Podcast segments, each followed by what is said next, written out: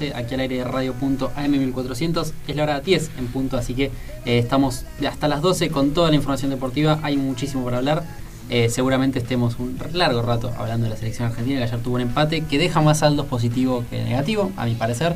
Lamentablemente no se pudo lograr los tres puntos, pero me parece que el saldo termina siendo positivo.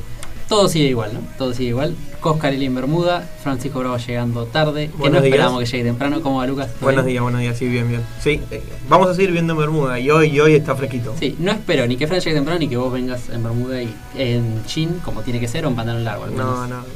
Se va a mantener esto. ¿Se va a mantener? Es la cábala. Así Es que la cábala. Si el programa sale bien, lo, lo seguimos manteniendo. Bueno, Lucas, ¿por dónde nos pueden seguir para estar al tanto? Eh, Twitter o Instagram como jugando nada, sin puntitos, sin Sin arroba. puntitos, sin guion, YouTube jugando nada y también ya tenemos nuestro podcast. eh, Sí. vamos por el cuarto episodio, si no me equivoco, jugando nada podcast en Spotify. Con grandes invitados, ¿no? Sí, ya tuvimos a Julio Lamas, Fernando Signorini eh, y si no me equivoco, Bruno Limas de Sí. la selección de volei. Así que tenemos mucho más, ¿no? Por supuesto, para, para lo próximo. Eh, lo hablaba un poco en la presentación, ahora igual ya vamos a seguir hablando, por supuesto, pero ayer Argentina empató, el saldo es más positivo que, que negativo, me parece. Y en un momento donde no importa tanto el resultado. A ver, teniendo en cuenta que pasan 4 de 5, Argentina no va a quedar afuera, sería un fracaso obviamente si queda afuera, pero no va a quedar afuera. Entonces lo más importante es analizar el juego y lo cerca que estuvo Argentina de ganar y de generar situaciones como lo hizo. Claramente Eh, superior a Chile. Ahora, antes de ir al corte, lo- que nos queda es el, el miedo que le tiene Chile a Argentina en todos los partidos que juegan ahora. Eh, y bueno, creo que la calidad de jugadores en este momento creo que es más marcada que antes. Eh, Sí, porque Chile tuvo una época buena de jugadores, quizás no de renombre, que son estos mismos, solo que estos estaban en otro mismos momento. eh, con, con un mejor momento, con un mejor Alexis, con un mejor Vidal. Y eh, ahora la verdad que Aranguis, Mena, Isla eh, vienen siendo más o menos los mismos. Vargas. Sí, da la sensación de que no pueden hacer mucho Bravo. más que, que lo que hacen. Bravo mismo, Mm. con la barba. Eh, Son sí. muchos jugadores ya con bastantes años. Es, es un poco lo que le pasó a Argentina, ¿no? En el Mundial de Rusia, por ahí. Tal vez sea el, el tiempo de un recambio. El problema es el tema es si hay recambio en Chile para, para hacer, ¿no? Chile lo que tiene por ahí es menos cultura futbolera que Argentina. no tiene una liga eh, buena como para una liga de competitiva desde el bajo nivel. Porque si la liga argentina tiene un, tiene un nivel. Si el fútbol sudamericano es malo, lo de Chile Eh, es sí. más flojo todo. Ningún equipo en la Libertadores eh, hace bastantes años ya. Sí. eh, y sí, creo, y mismo en Europa, no tiene grandes jugadores destacando. Jóvenes, ¿no?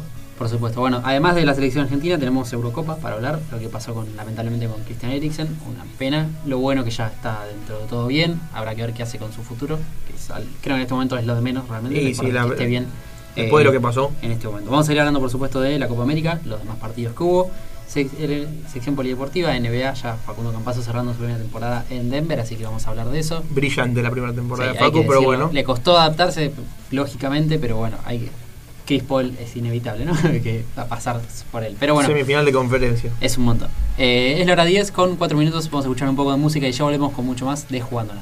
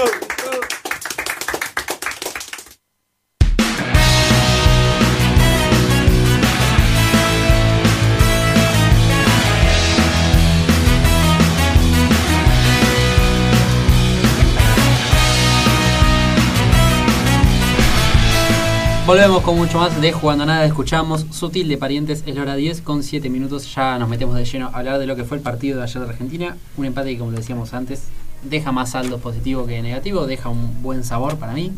Eh, más que nada teniendo en cuenta el formato de la Copa América que te permite quizás analizar más el juego que el resultado, porque Argentina, salvo alguna rareza, no va a no pasar a la siguiente fase.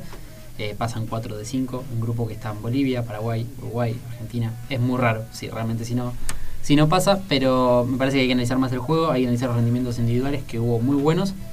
Eh, hay que decir el partido de Messi, perfecto. El partido, eh, sacando alguno que otro de todos, ¿no? Sí, eh, salvo quizás lo que venía fallando que es la saga central. Eh, y en medio quizás un poco, sobre el- puntualmente por Paredes o, o De Paul, pero después termina siendo un gran partido de Argentina. Generó muchísimo, erró mucho también, ¿no? Erró pero mucho, sí. Lo importante es que lo que generó, lo generó a base de trabajo y buenas jugadas, no Fu- fueron y tiros al aire, centros o lo que sea. Fueron jugadas preparadas, jugadas armadas, que pasaron por todos, jugadas que en las que participaron todos, entonces hay que sacar eso. El primer tiempo fue muy parecido al primer tiempo contra Colombia del otro día. Y parecía que iba a pasar lo mismo con Colombia. El segundo tiempo Argentina, los primeros cinco minutos arrancó mal y después bueno se pudo acomodar, pero el- casi pasa lo mismo con Colombia, que el segundo tiempo fue muy flojo. A base de buen juego y eh, muchas combinaciones entre los Chelsea y los demás. Eh, la verdad que creo que eh, es fue un poco el punto fuerte y creo que la base de, de nuestro buen juego. Sí, eh, Lo Celso demostró que no tiene que salir más del medio, nunca más, ya está. Paredes, bueno, sigue siendo ese 5 que mm, te deja un sabor amargo, pero que es el 5 de Argentina, al fin y al cabo, porque no hay otro tam- también. Creo, creo que es por un tema de posición. En el, en el PSG está un poco más acompañado en la mitad de cancha y ahora está un poco más solo. Eh, lo mismo pasa con De Paul. De en el, en el Udinese juega de 10 o hasta de falso 9 a veces y acá es, es un volante interno hasta más de recuperación que de juego. Sí, de hecho se le pide más recuperación que, que juego a De Paul acá en Argentina. Es una posición muy diferente a la que él juega todos los fines de semana. Eh, es lógico que no, que no la desempeñe con el mismo nivel. Creo que hay tres cosas que tenemos que decir claves. La primera, Argentina tiene arquero. La segunda tiene dos, que bueno, no jugó, pero que es el Cuti Romero. Y la tercera, eh, Lo Celso no puede salir más de- del medio. Eh, yo creo que Lo Chorizo venía pidiendo pistas ya hace bastante. Eh, creo que hasta fue un error no haberlo puesto antes. Eh, por suerte demostró que está para jugar y que no va a salir más. O por No, lo no menos eso creo. que- parece. Lo raro que haya salido en el segundo tiempo, en- entiendo que debe haber algo que no, no sabemos. ¿Ya estás acomodado, Fran? ¿Qué tal? Buenos días. Te damos a tu Buen compañero. día. Buen día, buenas noches. Se saca la armadura.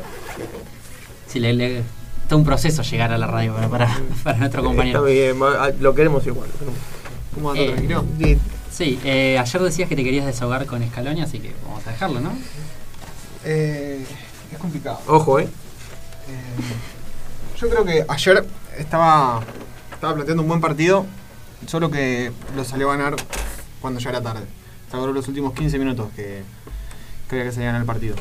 Hizo los cambios tarde, no, no entiendo por qué sacó la línea de 5 cuando el equipo estaba funcionando bien, con, con los laterales pasando al ataque. Eh, yo creo que no, no se puede aspirar a algo cuando no, no tenés un, un esquema eh, en el cual querés basar tu equipo. Y no tampoco con la convocatoria de que metés jugadores y sacás jugadores prácticamente todas las veces que tenés la posibilidad de traer jugadores llamas a jugadores distintos. Eh, yo creo que primero tenés que formar una base y en base a eso ir para adelante pero todos los partidos vemos esquemas distintos eh, jugadores distintos no sé hace cuántos escalones no repite un equipo y yo no sé si eso es culpa de los jugadores de un rendimiento o de un técnico que no sabe qué quiere. Como al fin del desahogo. Sí. Bueno, eh, yo creo que voy a tener un poco de diferencia. Creo que Scaloni sí tiene una base armada. Primero, no hay equipo en el mundo que tenga un 11 definido fijo.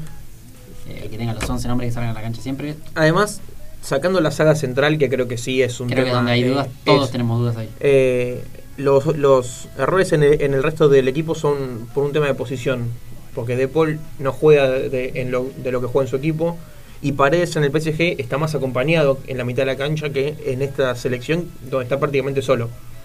Con una línea de 5 y con un tercer central, justamente, eh, está un poco más acompañado, pero no es el esquema que más usa Scaloni. No. Pero en cuanto a los nombres, creo que hay 7, 8 que están siempre. Ya sabemos que son parte. El arquero creo que es Emi Martínez se puso solo. Esperemos que sí, esperemos que sí. Dani Debería, debería de, seguir siendo Martínez el arquero. Desde que tengo uso de razón, que no me siento tan confiado como un arquero. Creo que la última vez que me pasó fue con el Poto Bondancieri en la selección. Eh, es, es una revelación realmente porque fue un arquero que de un año para otro eh, ya venía haciendo un buen papel en Inglaterra, pero cuando pasó a Aston Villa era, fue como una revelación para tanto para Inglaterra como para nosotros. Eh, yo creo que es un arquero que se va a afianzar. Ayer tuvo un buen partido, eh, lamentablemente bueno quedó ese rebote, pero coincido con vos de que hace mucho no hay un arquero que, que yo creo que ca- cada Que sea indiscutible. pregunta- Claro. Eh, Todos quieren que atajen. Romero no era tan, eh, tan Romero tenía sólido. su, su gente que lo, que lo Tuvo sus partidos. Pero eh. Martínez creo que es indis- na- nadie lo cuestiona. Después estuvo el Armani, Andrada. Ninguno terminaba de cerrar. Y ahora parece que sí, ¿no? ¿Y por qué? Porque apuntamos a Europa, ¿no? Sí. Donde tiene que ser todos. El mejor arquero de la mejor liga del mundo, ponelo, ¿no? Bueno, esto que hablamos un poco de si hay un 11 definido o no. Eh, ya que nos gusta tanto hacer 11, vamos a tratar de hacer un 11. Los nombres que sabemos que están siempre. Va a empezar Fran. Eh, Emi Martínez creo que estamos los tres de acuerdo y Sí. imagino que Juli también, que ya se puso solo en el equipo, es fijo, ya está. Ahora, eh, más, más allá de que ya sea una fija, el primer arquero, ¿cuál sería el segundo? Y creemos yo creo que, que, por el antecedente con Armani seguiría siendo Armani. creemos que en la consideración del técnico es Armani. Pero para nosotros. Eh, me cuesta mucho apuntar al fútbol argentino como, como Sí, yo creo que es respaldo Marchesín, de algo. Marchesín o Momuso, Eh, por ahí. yo creo que, eh, que Marchesín eh, Yo le daría una oportunidad a un Muso. también Y yo creo que merece una oportunidad. está en un buen momento. Sí. Sí, Eh, sí. Bueno, Aparte lo, lo que dejó Marchesín el, contra Colombia tampoco Es verdad. cerró mucho. No, y tuvo ya varias veces en las que tuvo chances y no las supo aprovechar Marchesín. Lo que tiene es que está en Europa, eso sí, no en una liga de tan competitiva o, de tan buen nivel. Eh, ataja en el mejor equipo o en, o en uno de los tres mejores equipos, que es el Porto, pero no está eh, a un nivel tan alto de competencia como si puede ser Muso. Eh, después, bueno, seguiría Montiel. Creo que estamos de acuerdo que sí. Por una Eh, cu- y por una cuestión de, sí, por ahí de, de- de bajos rendimientos de los demás, creo que Montiel no jugó muy mal nunca en la selección. ¿Estamos hablando de una línea de 5 o en cuanto a lo, lo que planteó ayer Scaloni? En lo de ayer yo diría, porque ayer cuando se vio que jugadores están siempre o no. Ok. Viendo los esquemas, yo intuyo que va a usar más la línea de 4 que la línea de 5. Por lo menos en más partidos. Está bien que por ahí varían alguno que otro, pero parecería usar más la línea de 4. Después otro jugador que estaría siempre sería el Cuti Romero, imagino, ya se puso solo en el equipo también. Espero que en la consideración de Scaloni también. Muy similar a lo de mi Martínez. eh, Sí. A base de rendimiento se puso solo. Seguiría. Y viéndolo en la cancha. eh, No, y ayer con todo el perdón él- Martínez Cuarta, te das cuenta de lo necesario que, que Hace es el mucho Cuti no- Romero con solo dos partidos. Hace mucho no se daba una ausencia tan grande como la del Cuti Y Romero. creo que en Cuti terminó siendo igual que. Emi, que nadie lo cuestiona a todos. Coincidimos en que juegue el Cuti Romero. Sí, y sí, Fran, estoy de acuerdo que eh, hace mucho que no se nota una ausencia así. Eh, la verdad que le saca mucha diferencia a todos, o por lo menos a esta dupla central de Sí. Martínez Cuarta Otamendi, que es un punto a tener en cuenta. Otamendi tiene Bueno, Otamendi ya lo decís, guste o no, para Scaloni es una fija. Sí, así que parecería que sí. Otro, otro jugador que va a estar siempre y que es fijo por Scaloni. El 3, Tagliafico o Acuña podría ser. el 3, yo creo que es el punto más variable, depende del esquema. Eh, Hay que ver qué quiere Scaloni para cada partido. Claro. Eh, Es que el tema del 3, mira que yo pensé que Taliafico era, era, Bueno, antes de que vuelvan las eliminatorias, los, no, acá mismo dijimos que Tagliafico era una fija. era una fija, pero por ir con línea de 5, Taliafico es más stopper por izquierda y el 3 eh, sería Nico González. La verdad que, o, o, o Bueno, mismo Acuña. eh, Estaría en el equipo, queremos Yo creo que. Taliafico eh, juega seguro. No yo sé no si estaría de en- stopper yo, o de yo lo pon- 3. yo lo pondría como duda de, el, puesto de lateral izquierdo. Más que nada por una cuestión de que si repasamos los últimos partidos, uno de el ojo de Tagliafico, el otro Acuña, el otro de vuelta eh, Tagliafico y además esto de que a veces juega Nico González, es, es muy variado. Eh, y Tagliafico, lo hablamos un poco fuera de aire, está teniendo últimamente un juego más de, de central, quizás. Eh, Sí, más de Más seis. parecido a lo de Foyt, quizás que lo pone de, de lateral, pero apunta siempre a, a jugar por el medio. Ayer lo hizo, eh, la jugada del penal defendiendo por el medio con un central. Después en la jugada siguiente también. Eh, entiendo que tiene que ver algo con su juego también en Ajax, así que va por ese lado. Pero me parece que es una duda el puesto de lateral izquierdo. Ahora, justo que metiste a Nico González, lo, lo bueno que puede llegar a hacer con un poco más de confianza y un poco mejor definición. Sí, Sí, eso un- después lo vamos a hablar la definición. estoy de acuerdo. Tiene muy buen desmarque eh, y siempre que buscas un pase, Acompaña mucho a sus solo. compañeros con. eh, con No, los desmarques que hace creo que es lo, lo que más destaca porque siempre sí. se, termina mostrando como una opción de, de pase y siempre es, siempre es una por opción. izquierda, por derecha, por el medio. y pese a su altura, ¿cuántas veces ganó ayer de arriba? En los corners. Eh, sí, es cierto. Bastante. Ganó en tres corners, me parece. Eh, Paredes es una fija en este equipo. Sí, Guste o no también, no se lo saca. Eh, estamos hablando de la consideración de Scaloni, ¿no? No, no, No, y, y nuestra también. Para mí también, la verdad. Eh, Lo Celso ya se metió solo en el equipo para mí y para Scaloni también. Lo Celso, la duda. tengo que decir, lo- vengo pidiendo a Celso en sí, el equipo de. y acá hay alguien que no lo quería. de-.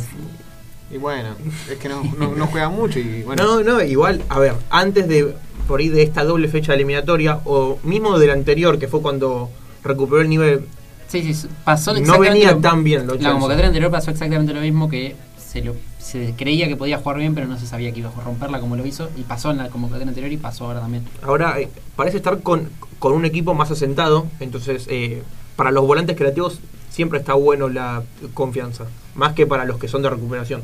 Bueno, se metió solo en el equipo. Sí, que sí. es raro, el segundo tiempo bajó un poco de nivel, pero el primer tiempo que jugó creo que puede ganar un partido tranquilamente. Ah, lo hubiese pasado si Nico González metía la que tuvo, o si, bueno, toda la gente, la situación tiene los Chelsea. Tuvimos varias, ¿eh? De, después vamos a hablar. De Paul, guste o no, es parte del equipo, me parece. Creo que en medio no se toca. Y después, Se me ocurre que se puede tocar si Ezequiel Palacios entra Sí. con un nivel espectacular. bueno, podríamos ponerlo como duda quizás. Eh, yo creo que ahí sacaría a De Paul del equipo. Y después Messi, Lautaro, Nico González, ¿no? Arriba. Ah, de Paul. Yo creo que sí. Yo creo que no a los Chelsea. Bueno, está bien. Eh, bueno, sí, Ezequiel Palacio, la primera fecha de las eliminatorias, eh, venía con un nivel muy alto. Ayer entró muy bien también. Yo creo que el rol de volante mixto lo puede hacer bien Ezequiel Palacios. No, el de juego le faltaría por ahí eh, un poco más de ataque. Bueno, pero para juego. o más de buen pie, exactamente. Por eso creo que. Y además de Paul, juega de volante mixto medio por obligación, porque la verdad es que su posición en el, en el, El juego Udinese de es Paul es justamente totalmente jugar la, y contra- hacer jugar la al- al contraria. equipo. Juega de 10. Entonces, creo que lo podría sacar. A base de buenos rendimientos. Bueno, ¿no? y arriba Messi, Lautaro, Nico González, creo que no, no, Scaloni no, no duda mucho en ese Ahí sentido. me parece que es donde menos dudas hay. Sí. Y a contraria de mucha gente, eh, yo creo que Di María no entró mal No, Di ni, María. ni ayer Ahora vamos ni a en la fecha Después en un eliminatoria. minuto vamos a hacer el uno por uno de lo- con los puntajes Eh, y ahí vamos a pero no- más individualmente. Pero no creo que le saque el puesto. Eh, y, a, un- y Bueno. un jugador como Di María, ¿no? Si repasamos este equipo que armamos, que es nuestra consideración en la de Scaloni, hay solo dos dudas, el lateral izquierdo y de Paul o Palacios. Así que es un equipo dentro de todo armado. No hay equipo en el mundo que salga con un 11 definido a la cancha. Eh, así que no, no sé qué tan. que Después, por ejemplo, que se habla de que Argentina no tiene identidad. Sí, la tiene. La tuvo los 45 minutos con Colombia, la tuvo el primer tiempo ayer y casi todo el segundo tiempo ayer. El problema es no poder mantener a lo largo de los partidos esa misma identidad o idea que tuviste. Y no poder convertir, porque ayer la verdad que convirtiendo todo lo que tuvo hubiera sido una goleada una para la historia. La verdad que. Chile atacó dos veces y una fue un penal que, que salió de la nada, encima con un rebote. Está bien. Por suerte es un momento donde no importan tanto los resultados, pasan 4 de 5. Argentina, salvo una catástrofe, Que sería un escándalo, realmente. va a pasar de ronda. pasar. Eh, creo, creo que fue muy positivo. Ahora, si tenemos en cuenta los cuatro goles que recibimos en la fecha eliminatoria y en esta Copa América, fueron cuatro errores defensivos. Dos Y penales, puntuales. Sí. Claro. Exactamente. Eh, dos penales que podrían haber sido tranquilamente Evitables. evitables. Eh, bueno, eh, la pelota que perdió Foyt. Y si mal no recuerdo, la, la pelota parada de Chile, que bueno, entran todos Sí. solos. Vamos a escuchar la palabra de Messi hablando. Me gusta este Messi que habla siempre. Habló en conferencia de prensa ante el partido, habló después del partido. Eh, vamos a escuchar la palabra de él analizando lo que fue el partido ante Chile y volvemos con mucho más. No, creo que la jugada del penal y el empate de ellos le dio, le dio eh, más tranquilidad a ellos que a nosotros. Eh, empezaron a manejar la pelota, nosotros no podíamos eh, tenerla y, y bueno, eh, se, se complicó el, el partido. ¿Qué faltó para ganar? Tranquilidad, ¿no? Creo que cuando nos metimos en ventaja eh, no pudimos tener a la cancha, la verdad que mucho no, no ayudaba tampoco, pero, pero nos faltó tener el control de la pelota, jugar más rápido, cosa que, que sí hicieron eso cuando, cuando nos empataron. Eh, el penal no, no sé, no lo veo, pero, pero cambia el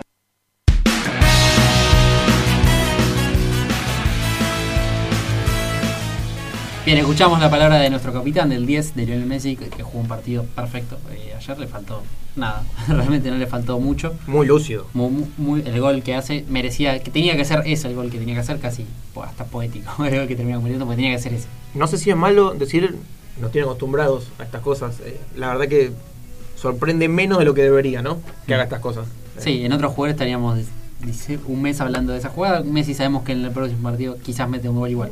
Eh, le, le habían atajado dos ya, uno al travesaño. Sí, estaba, estaba al caer el Estaba gol. al caer el gol, sí. Bueno, vamos a hacer eh, una especie de uno por uno puntajes de lo que fueron los jugadores, analizando un poquito rendimientos individuales, que es la- creo que la mejor forma de ver lo que fue el partido, y ponemos nuestro puntaje, así que vamos a, a ver cómo se desahoga Fran y, y compañía, ¿no? A ver, Y compañía, sí. a ver qué dicen. Bueno, arrancamos con Emi Martínez, creo que de lo- no, no hay mucho para pedir. Las veces que le llegaron respondió, en la jugada del gol no hay, no hay nada que hacer, absolutamente nada. Mm, No le pongo un 10 porque. Porque no le llegan Nos sin- hicieron un gol, muchos no le llegaron, pero la verdad es que no tuvo. A ver, el mano a mano, el único mano a mano claro que tuvo Chile lo atajó. El penal lo atajó, el rebote, de, eso, de esas jugadas de un rebote, un penal hay una cada 100 penales, es imposible atajar. Ahora, incluso es cuestionable la marca de, de esa pelota parada, porque incluso, pues, no sé, por ir el jugador ya estaba entregado a que iba a hacer gol. Y si vos ves, Vargas entra solo. Más allá de que. Vargas haya- y Vidal mismo que quedan, quedan los, los dos solos, sí, sí. llega Otamendi muy tarde, así que... Más allá de que haya eh, invasión o no. Sí, eh, es claramente una distracción de la defensa de. de- va, de- o una viveza del delantero. Yo creo que es tanto, un poco y un poco. Un poco del, de Vargas y un poco de la defensa. O de que le tocaba marcar a Vargas. Bueno, pongámosle un 7 creo, porque Sí. no se le puede poner un 10 Sí, porque yo, la verdad yo no, le pongo no- un no 8. lo bombardearon. yo, pero, yo creo que el 8, sí, yo le pongo un 8, no un 7. Yo le pongo un 8. eh, 7. Y Julia, a ver, de- definís vos, 7. Listo, 7. Todo bien, Cosca. No, no, yo le pongo un No, 8. tampoco le estamos viendo un 3. Ahora, incluso en el penal eh, es muy raro ver que un jugador que le pegue tan fuerte. Es eh, que por eso creo que suma más puntos todavía, porque ataja un penal complicadísimo. Eh, yo creo que no tuvo ningún error. Eh, Los centros los cortó todos, los pocos centros que hubo, porque Chile realmente hecho, no, no- no atacó Chile. De hecho, hubo varias pelotas por abajo y un pelotazo que jugó de cabeza, un Sí, pase al, eh, al principio del partido. genial para, para el defensor. Bueno, la jugada previa al penal también, el mano a mano que, que ataja. Bueno, después viene el penal de Fico, ¿no? Pero Sí. eh, buenísima. Yo, sí, yo me quedo con el 8. Cada vez más convencido. Bueno, no- nosotros vamos con el 7. Eh, vamos con Montiel, eh, lo hablamos un poco ya. Eh, creo que no fue un mal partido, fue correcto en defensa. No, no, le- no quedó pagando mu- mu- en ninguna jugada prácticamente. Las, todo esto contextualizando en que Chile no, at- no atacó prácticamente, así que Es un tema de rol, creo, la diferencia del, del Montiel de River al Montiel de la selección. Es que a Montiel, cada vez que River pasa mitad de cancha, ya está como prácticamente extremo Montiel. Entonces, Acá como le cuesta ir, pero creo, entiendo que es algo de los laterales en general en Ade- Argentina. Además creo que Montiel en River eh, a veces cumple un papel de interno, se mete por adentro para jugar con, con- con el equipo, puesto que acá eh, por un tema no sé si o de jerarquía o de miedo o no lo hace. Creo O quizás del mismo del director técnico, porque contra el Fico pasa lo mismo, o Acuña mismo cuando, cuando le toca jugar, que no van tanto al ataque como quizás lo hacen en sus equipos, o estamos acostumbrados a ver en otros equipos. Sí, sí, sí, sí, es cierto. Pero Eh, bueno, después en líneas generales jugó bien, bien cumplió, eh, no, no, no, no le llegaron mucho No, por, no. por su zona. En ataque, cuando siempre se mostró como una opción, si lo usaban o no, no depende de él. y aún así- y no se lo ve nervioso cuando juega, sale por abajo, no. No, y ahí se ve imágenes de él arengando a sus compañeros, que es un detalle que lo hace. Eso sí es una característica que arrastra de River. Creo que en River eh, pasó de ser un chico de inferiores a casi un referente del equipo. y sí, ya con la trayectoria que, que tuvo, tranquilamente. Aparte no quedan muchos referentes ya en River, así que... Bueno, 6 puntos para Montiel, Sí, parece sí. un buen número. De acuerdo. ¿Sí? ¿Sí, Juli? Autorizado por Julio, Autorizado. entonces se pone el 6 para Montiel. Creo que acá viene el rendimiento más flojo eh, del partido y de estos últimos tiempos de Argentina, que es Martínez Cuarta. Martínez Cuarta pasó a ser titular ante Chile en el primer partido de eliminatorias, ni ir al banco con Colombia y volver a ser titular eh, con Chile. Esas cosas... eh, Está bien, que, está bien que Martínez Cuarta juega eh, por una cuestión de que Romero De no, que no estaba. de que no estaba, sino me parece que no hay ninguna duda. Eh, es raro lo de Martínez Cuarta porque realmente Pero- hasta antes de esta, de esta doble fecha eliminatoria y este partido era una no sé no, no sé si una fija pero sabíamos que era un buen jugador y que iba a cumplir realmente con las dudas y los nervios que está jugando Martínez Cuarta nunca lo Muchas dudas. Eh, en la toma de decisiones y en cómo las resuelve esas decisiones. Ma- un mal manejo de los tiempos, no sabe cuándo salir, no, no- no está haciendo bien el tema de salir a atacar, porque es, es de los dos el que toma la, agarra la pelota y va al ataque. Está No bien está que, bien. bueno, lo, ahora, lo, ahora lo vamos a complementar, pero no es una cuestión propia, sino es que es de la saga. Sí. Entonces, por ahí cuando tu compañero de saga está igual de mal que vos, es, es como un es más contraproducente todavía, ¿no? Pero dejó bastante veces el, Sí. la, la- su zona que la tuvo que cubrir Otamendi. Eh, así que me parece que en líneas generales es un mal partido, muy mal, eh, flojo. No sé si el más flojo del, del equipo Sí, yo creo que sí, sí. Eh, es el más flojo del equipo. ¿Qué hizo bien? Me cuesta encontrar algo. algo. Es un central de buen pie, eh, creo que no le cuesta salir, eh, salir por abajo. Por suerte todos los jugadores de la selección tienen buen pie. Entonces, Creo que es algo que busca Scaloni. sí. Creo que es un punto a tener en cuenta, pero en la parte defensiva estuvo muy mal. Yo en mi, no sé, un 3, un 4. Yo creo que 4 el 3 suena muy- muy el duro. 3 es muy es, es, es un aplazo, ¿no? Pero Sí, yo iría con un 4, no sé qué piensan Juli y Fran. Yo un 4. 5. 5 Juli. Bueno, 5 Juli, 4. 4. 4 4, 4. 3. Pero en esta no está No, no vamos a ser tan tan mal. Bueno, Eh, igualmente hay que recordar que con Pesela en la Fiorentina Mm. son la saga o la Mm. defensa. 38 goles en 14 partidos juntos le hicieron a Pesela y Martínez Cuarta en la Fiorentina. Eh, Son muchos goles. no sé si eso habla un poco de lo que puede ser el rendimiento que está teniendo hoy en día. Eh, Es que cuando creo- se convocó a los dos se decía que tienen que jugar ellos dos porque juegan juntos y la verdad que, con todo respeto a ellos, no, no- no- no lo hicieron bien. Si me decís que son la defensa, a, a Palomino y Cuti Romero, que fueron subcampeones de la Serie A, lo entiendo. Ahora, Es- un equipo que salió abajo de mitad de tabla, con casi 38 goles en 14 partidos. Además, con como vos acabas de decir, hay otros defensores que están mostrando que tienen que tener minutos en la selección. Para tampoco que llevan 3 años jugando juntos, digo, menos un año ya que, que están compartiendo equipo, así que... Tampoco lo estamos eh, crucificando a Martínez Cuarta. No, no, yo creo que mostró cosas. se merece otra oportunidad, o incluso claro. capaz siga jugando Sí, directamente. sí. Hay que ver. mostró cosas tanto en el pasado como ahora que lo hacen estar en la No selección. se fue a la Serie A por nada. Claro. Sabemos que es un buen jugador. No está en un buen momento Pero- o tú se- nervios, no sé. Hay que ver qué, qué es lo que le hizo bajar tanto rendimiento. Eh, acá seguramente haya discusión y haya piñas prácticamente.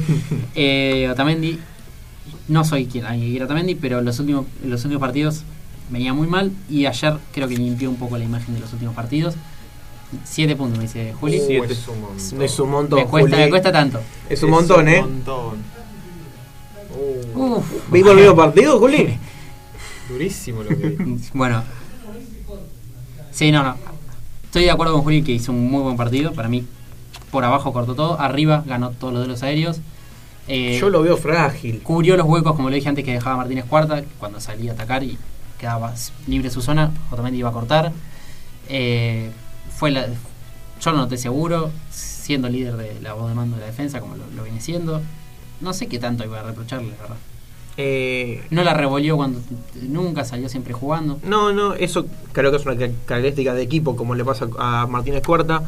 De arriba lo veo ganando, pero no tan firme. Eh, creo que es eh, más una especie de, Yo creo que el problema de Otamendi está, de rebote o...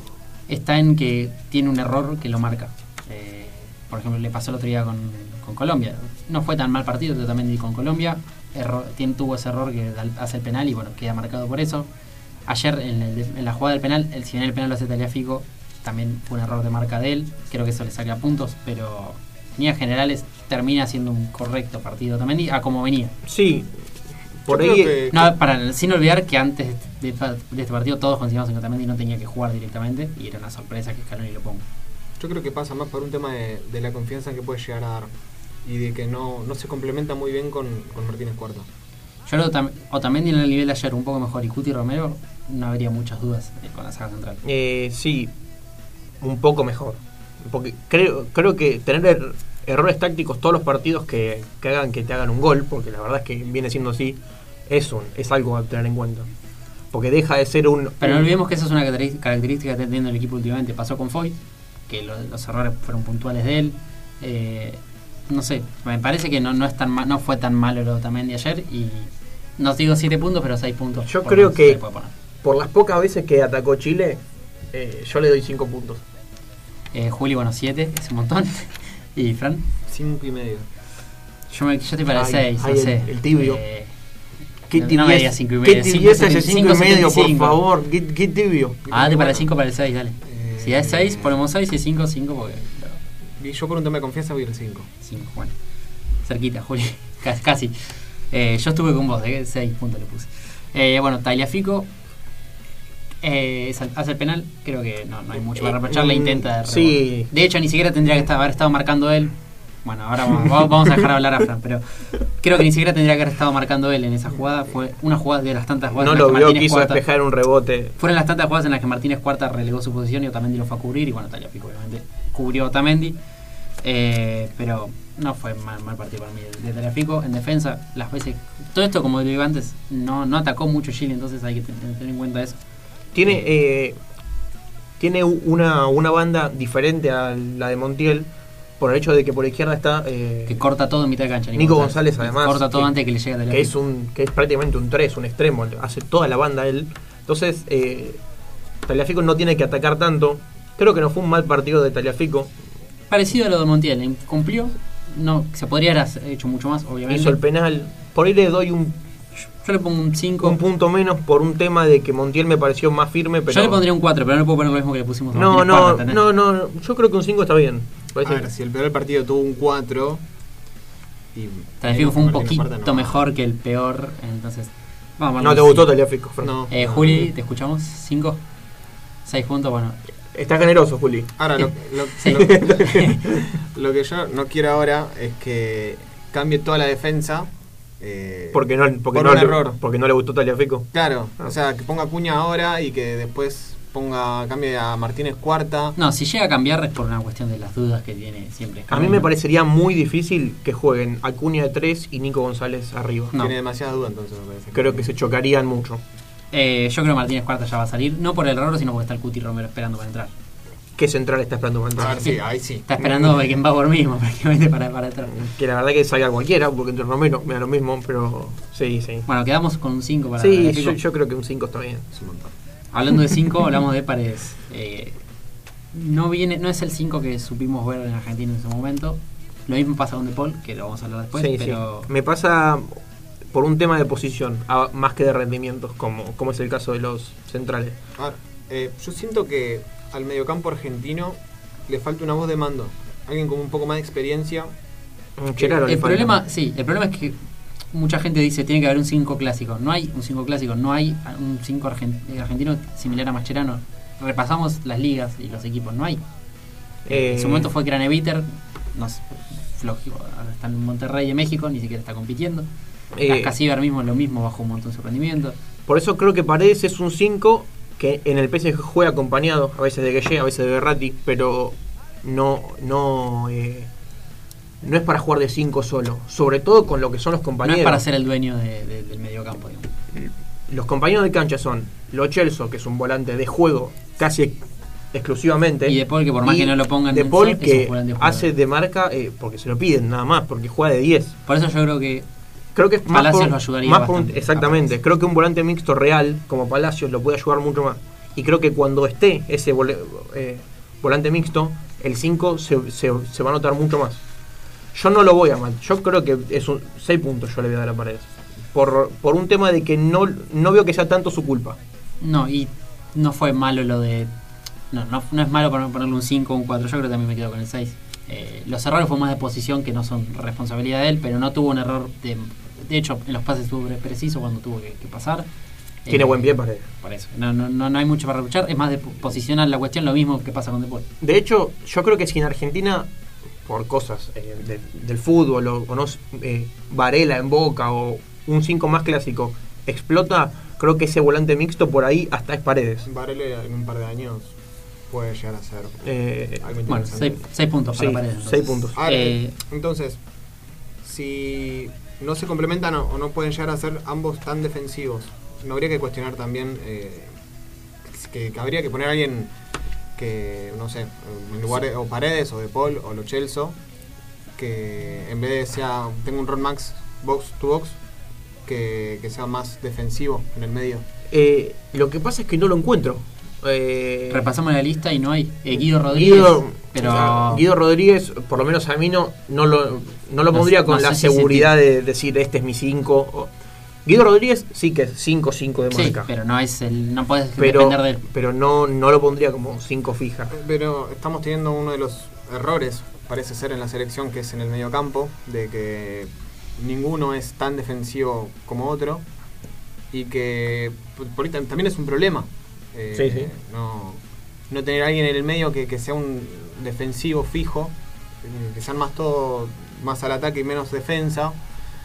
Eh, yo creo que también por ahí habría que cuestionar un poco. Porque para colmo no solo está que el 5 no es un 5 de marca, sino que los acompañantes tampoco. bueno, pasemos ya a hablar de De Paul tampoco justamente con esto.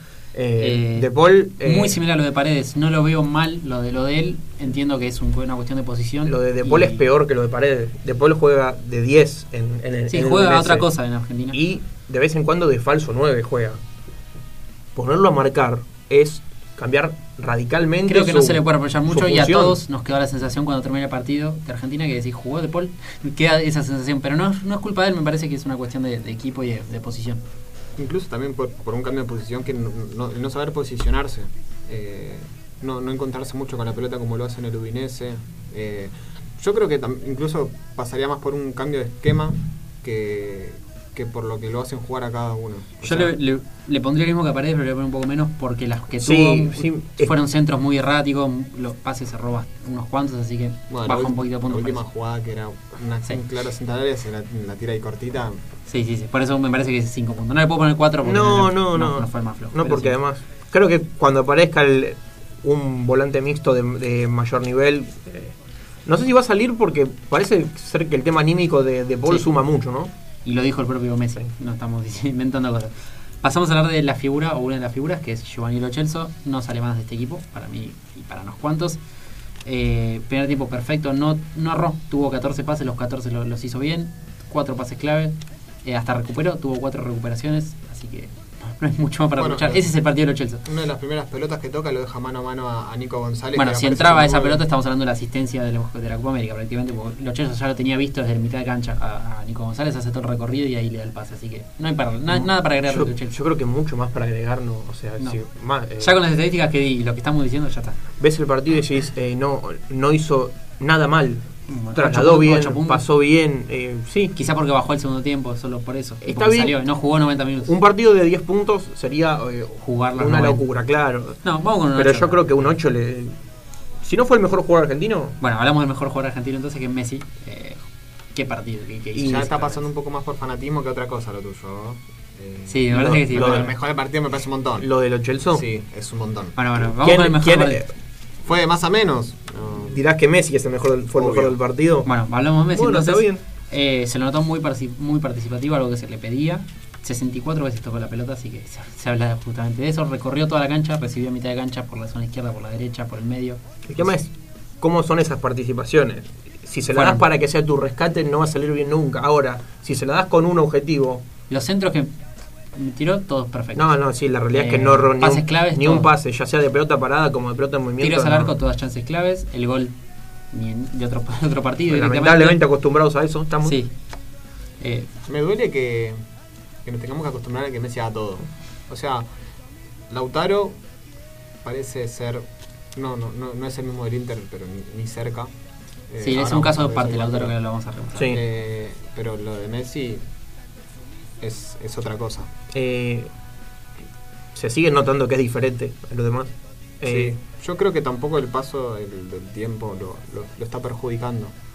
Incluso siento que le está dando más experiencia y se Sí, está no, yo creo que lo que lo perjudica, lo vimos en el- partido con Colombia, el cambio de ritmo quizás, pero es una cuestión lógica que no, no depende no depende de, de él, es cuestión de que tiene 33 años, no, y, casi 34. y además, a Messi eh, hasta hace un tiempo parecía afectarle en lo mental eh, la situación de no poder ganar, de, que- de, que, eh, de recibir insultos, que ahora ya está prácticamente, no sé si acostumbrado, pero, pero ya, lo, lo- lo deja a un sí, costado. ya lo deja a un costado. Yo creo que por, por todo lo que estamos diciendo es un partido de 9 puntos. Claro que sí, Messi. creo que sí. Pondríamos 10, pero Y porque hacer una no ganó. estrellita sí. porque fue el mejor del partido. Eh, Lautaro Martínez, el otro caso Pa- aparte. Por ahí fue el mejor del partido. Está- Bueno, para No, unos. sí, por sí, algunos para, está para bien. un fanático. Eh, Lautaro Martínez me parece que no está acostumbrado a jugar como juega en Argentina, es una cuestión lógica. En Inter está acompañado de Lukaku y lo acompaña ponen, a Lukaku, lo a dicho. chocar contra los centrales todos los partidos. No, no, no noto que participe del, del juego tampoco. Valoro mucho al Lautaro hacer eso eh, al no estar tan acostumbrado. La verdad que lo ponen a, a fajarse con los centrales de cualquier equipo solo. Lo que me pasa con Lautaro, mucha gente ayer pedía que salga del equipo en el segundo tiempo. Yo no, siento que no se lo puede sacar porque no sabes en qué momento puede aparecer y, y convertir. Además, eh, claro, hay situaciones donde él, donde él mismo se genera una situación clara de gol, porque bueno, es, un- es un jugador con jerarquía, eso no, no lo voy a descubrir yo, pero creo que lo valoro mucho yo. Aparte, Yo creo que fue un partido más de sacrificio que de juego. no, no es a lo que juega él. Ir a, a chocarse con los centrales ahí en el medio, para eso en el Inter está Lukaku y Lautaro juega más a desmarcarse. Con un porte físico más adecuado a Sí. chocar contra los centrales, Claro. ¿no? Yo le pondría un 5 puntos a Lautaro Martínez. Me duele. Le pondría 6, pero bueno, sí, un 6 si quieren. Sí, yo le pondría 6 Seis. más que 5. 6. Más que nada por una cuestión Sí, de- por valorar eh, eh, un esfuerzo, creo que no que es acostumbrado a lo, claro. que, a lo que él hace. Pasamos Eh. a hablar del tercer mejor jugador del partido, quizás, Nico González. El descubrimiento de Scaloni. Lo bueno que puede llegar a hacer ese pibe. Si metía dos de las tres que- de las 5 o 6 que tuvo ayer, estamos hablando de un partidazo y la figura del partido, y Messi Sí. quedaba relegado. Y sin la estrellita que, que le pusimos. Pero si es que no quedó relegado ya, pero bueno. realmente, como estamos con los Chelsea, eh, realmente no solo es valorable que tenga situaciones, sino que se la genere él mismo las situaciones. No quizás recuperando, ¿no? Pero siempre mostrándose como una opción, eh, ganando de arriba, siendo no- sin tener un porte tan alto, Estuvo en toda la cancha, todo el partido, cortando, recuperando. con un cancha. objetivo, eh, o recuperando, o desmarcándose, o recibiendo pases, haciendo paredes. Y le sirve mucho a Tagliafico tener un jugador así que le corte todas las jugadas antes de que le lleguen. a. Eh, sí, a cualquier tres le Sí, serviría a tener ver. alguien así. Tagliafico parece que jugó ayer, pero Si Montiel fuera tres en vez de Taliafico es lo mismo. si Nico González metía alguna de las que teníamos, estamos hablando de un partido casi perfecto. Es un descubrimiento de Scaloni. Sí, eh, él sí, él no sí. como el Cuti Romero. Romero y Martínez no, eh, fueron el mejor defensor de la Serie A y el mejor arquero de la Premier. eh, se descubrieron solos. Él sí, creo que sí. Le pondría 8 puntos, pero no sé si ponerle lo mismo, es, es el mismo Sí. puntaje de los Chelsea. Sí, sí, yo creo que se 8 hace- puntos, Juli. Menos, No, menos, ¿no? 7 o más. Uh, 7, 7. uh. 7, 7, 7. Mm. Es, po- es poco. 7, eh, Fran. Eh, ¿Por los cerrados? Yo siento Ah, que. Sí, eh, eh, esa es cuestionable. ¿sí? ¿Por qué no pateaste? ¿Por qué no patea? Yo siento que ¿Pecó de generoso? un 7 casi 8, más que un 7. Yo iría por el 7. Sí, Vamos por el 7. Vamos por el Vamos siete. por el 7, vamos por el 7. Bueno, hablamos de los tres. Un de siete los- consensuado. De los que entraron, tres de los que tuvieron más participación, porque Agüero no, no, no pudo hacer mucho.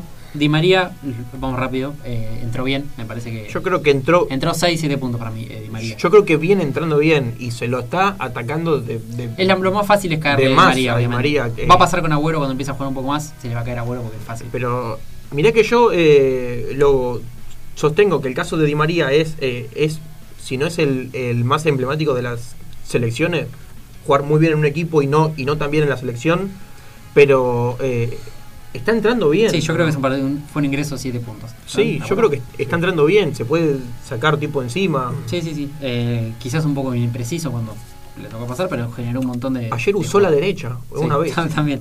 No, y aparte arrancó por derecha y terminaba yendo, llegando por izquierda también, así que, bueno, eso, 7 puntos. Eh, Palacios me parece que entró bien también, teniendo en cuenta que físicamente no está al 100% todavía. Palacios con rodaje, lo vuelvo a decir, para, y eso mí, que entró para de- mí es titular. eh. entró de 5 y no como lo, como, lo, como lo es, que es su posición natural, que es interno o mixto. Entró de 5 por paredes. Raro que sea paredes. que- A nadie le gustó ese cambio, que yo, yo lo banco. Me gusta que en una situación así, eh, viendo el lío que hay en el mediocampo con el tema del 5, de la marca, eh, pruebe otras cosas. No fue donde se sintió más cómodo Yo Palacio, creo que la un- verdad. sería un ingreso de 6 puntos por lo Sí, eh, eh, sí, pero no me disgusta que pruebe otras cosas, sobre todo en una posición que no está tan. Y hay un caso especial que. ¿Vos, creo Fran? que- Que- ¿Seis puntos? Eh, sí, yo creo que Scaloni en ese sentido demuestra que no hay un enamoramiento con cada jugador. No, y Eh, eso está perfecto, parece. Eso demuestra de que no le tiembla el pulso al sacar uno de los referentes del equipo, como es Paredes. Pero también no estaba teniendo un buen partido. Eh, hay que ser sinceros también. No, no es un cambio lógico y no entiendo por qué a la gente le puede llegar a molestar sacar a uno de los que fue uno de los más flojos del partido. Eh, vamos con el último nombre. Me parece que es, es más que nada para hablar de él que Joaquín Correa. Creo que van a estar los cuatro de acuerdo en que no le vemos un, algo que lo haga de un distinto. Eh, nosotros dimos malos puntajes para algunos jugadores. Martínez Cuarta, Tagliafico, eh, De Paul, pero eh, por lo menos yo entiendo por qué está en la selección. Correa yo no entiendo. Lo de Joaquín Correa es un poco que vos decís, podría haber otro, o Yo no entiendo por qué se dejó afuera Ocampos, por ejemplo. Y sí, Correa. No, no, no, me cuesta entender. por lo menos mi nivel de expectativa ayer cuando entró no era Y como- tuvo dos jugadas clave. Por, casi con todos los suplentes que hay en la selección. Decís, quiero que entre. Papu Gómez, querés que entre. Eh, no sé. Ángel Correa, Correa, querés que entre. por cómo viene. Y con Correa, no sé si. Bueno, mismo Campos, que no está. O Campos, ayer mismo se lo pedía en Twitter, en las redes sociales, A ver, sin que esté. A lo que yo voy con, con mi tanto cuestionamiento de Scaloni es ¿por qué eh, llevas a la Copa América a jugadores que no hiciste jugar en las eliminatorias? Los dos partidos que pudiste jugar nomás, porque obviamente por tema de pandemia no se pudo otros. Eh, ¿Por qué Sí, lo de a- fue raro, es cuestionable. ¿Por qué llevas a un jugador que, que no sumó minutos, tanto él como Guido Rodríguez, como el Papu Gómez, y dejás jugadores afuera, como Foy, eh, como Campos, que Ocampos arrancó siendo titular y lo- de un día para era otro lo prácticamente. Yo, yo por lo que vi de Ocampos, Scaloni lo probó de De Paul. a Ocampos. Sí, no- no- no tiene Eh, sentido. eh, no lo probó de extremo porque No, eh, de hecho jugó en el mismo partido jugó- jugó, Di María, González, Messi eh, y no Martínez, Di María, Messi y Ocampos. Y Ocampos. Entonces, eh, Ocampos jugaría en donde va Di María en realidad. claro, eh, es extremo en el Sí. Sevilla juega extremo, pero pero lo probó como de otra vez como del De Paul este que vemos en la Sí. selección. No se Bueno, volviendo- por qué Scaloni quiere probar jugadores en el medio en una posición que no se destacan. Bueno, Eh, volvemos al caso Correa. Solo dos jugadas que hubo que en la que decís podrías haber hecho algo más. Hay una jugada que. Sí, podría- media, media tibia, sí. sí. Sí. Le, le falta eso, muy, un poco tierno. Eh, sí, que lo queremos decir de alguna manera. Sí, sí. Pero bueno, Ojalá, a ver, todo esto es. Esperemos que no estamos diciendo que Correa entre contra Uruguay y haga cuatro goles. Espero me, que entre me y encantaría. meta un gol de chileno. Me encantaría que, sea, Correa pero nos gane todos los partidos de acá hasta el Mundial, pero Eso es lo que veo de, de Correa. no, lo, no lo terminamos No sé de si poner un puntaje porque no jugó mucho, pero nada más quería que hablemos un poco A de yo creo que Ángel, Ángel Correa o el Papu Gómez nos hubieran dado mucho más. Sobre todo porque se- hay jugadores que pueden darte mucho más que, que lo que te da Joaquín Correa. Y es que no, no sé qué puedes esperar de ponerlo tan poco tiempo a un jugador que tampoco te puede dar tanto. ¿Qué esperas? ¿Que, que, que- que haga una jugada, que pasa a tres y haga el gol? No. Claro, una cosa es esperar lo de Agüero, que por ahí es alguien con más jerarquía, Sí. que en una situación de gol te lo puede generar, y, y por ahí con Correa no, no es lo mismo. ¿no? ¿Cómo pasa el tiempo, no? Es la hora 10. Sí, ¿no? 50 minutos. ¿Qué le pasó al tiempo? Eh, cerramos este Pará. 1 por 1 de Argentina. Nos estamos hablando de algo importante. A ver, El puntaje Scaloni. ya quería, ¿no? Yo creo que. ¿Querés dos- empezar? ¿Querés dos- seguir? No, no, yo creo que el error quizás fueron algunos cambios. No entendí muy bien lo del ingreso de Molina, tampoco. Que, que tanto pudo haber aportado en 10 minutos. Pero más que nada porque teniendo en cuenta que los laterales de Argentina no son laterales. Y aparte de que Chile no estaba atacando. Por eso no, no entendí el cambio de Yo- Molina. Me costó entender. El de Paredes lo entiendo. Yo lo único que no termino de entender es lo, que me- es lo de Correa. Eh, me parece que es alguien que, que no te iba a cambiar para nada el partido como venía. Yo creo que es un 5 puntos. Le entiendo un poco el de Molina, que es eh, intentando atacar un poco más. Eh, el del 5, buscar algunas variantes en una posición donde no hay. El de Agüero no cambio cantado. Agüero, Agüero por la otra. Agüero es un, eh, es un cambio para ver si pasa algo. Eh, sacás un 9, pones a otro, Sí. a ver si cambia algo el partido. Sí, no sé si ponerle un 2. Sí que quizás les hice un poco tarde algunos pero el, cambios. el de Correa es. A ver, la propia convocatoria de Correa, no Sí. lo entiendo. Pero. Bueno. eh, Yo, bueno. yo voy por 5 puntos, Frank por Sí, 2. cuatro. 5, Ah, 4, cuatro, 4 le voy a poner. Pero, a ver, el cambio, Cinco, el cinco, cambio, cinco. el cambio de esquema. 6, 6. Eh, Seis, tampoco pone se Juli. entiende porque Mm. venía jugando una línea de 5. los cambios, eh, la forma de plantear el partido. eh, no me- a ver, sinceramente le pongo un 4 de, de bueno y porque si no me voy de tema con ustedes, pero yo le pondré un 3 tranquilamente porque no, no veo algo bueno que haya planteado. O No, sea, yo lo que veo bueno es, es primero, eh, las fijas. Hay muchas fijas en el equipo, que eso está bueno. Ya lo hicimos. Y- 9, de 11 están fijos. y pero la fija se la gana el jugador, no se, no, no, no se la da el técnico. Eh, depende si el equipo funciona bien. Por ahí si el equipo funciona bien, sí se hacen solas las fijas. Y pero el medio es una incógnita y tenemos tres fijas. ¿Entendés? Sí, sí, sí. No, por eso. Y de hecho creo creo creo que el medio es una de las debilidades de Caloni. Eh, es uno de los Sí. de sus puntos más flojos. Cerramos este uno por uno de Argentina-Chile. Vamos a escuchar la palabra de una de las figuras del partido, Nico González, y escuchamos un poco de música y volvemos con mucho más. Tuvimos muchísimas situaciones de gol. Eh, bueno, entramos en el segundo tiempo un poquito dormidos, pero, pero después nos acomodamos, seguimos teniendo chance y, y nada, no pudimos concretar, pero nos vamos con muchísima bronca. Eh, ¿Es lo que falta? Quizás tener más certeza a la hora de, de atacar. Sí, yo creo que sí, hay que estar un poco más fino. eh, soy autocrítico, he errado hoy, he fallado, pero bueno, esto sigue, esto es largo, hay que demostrar partido a partido y, y nada, por lo que demostramos hoy, me voy con bronca, pero un poco contento, ¿no?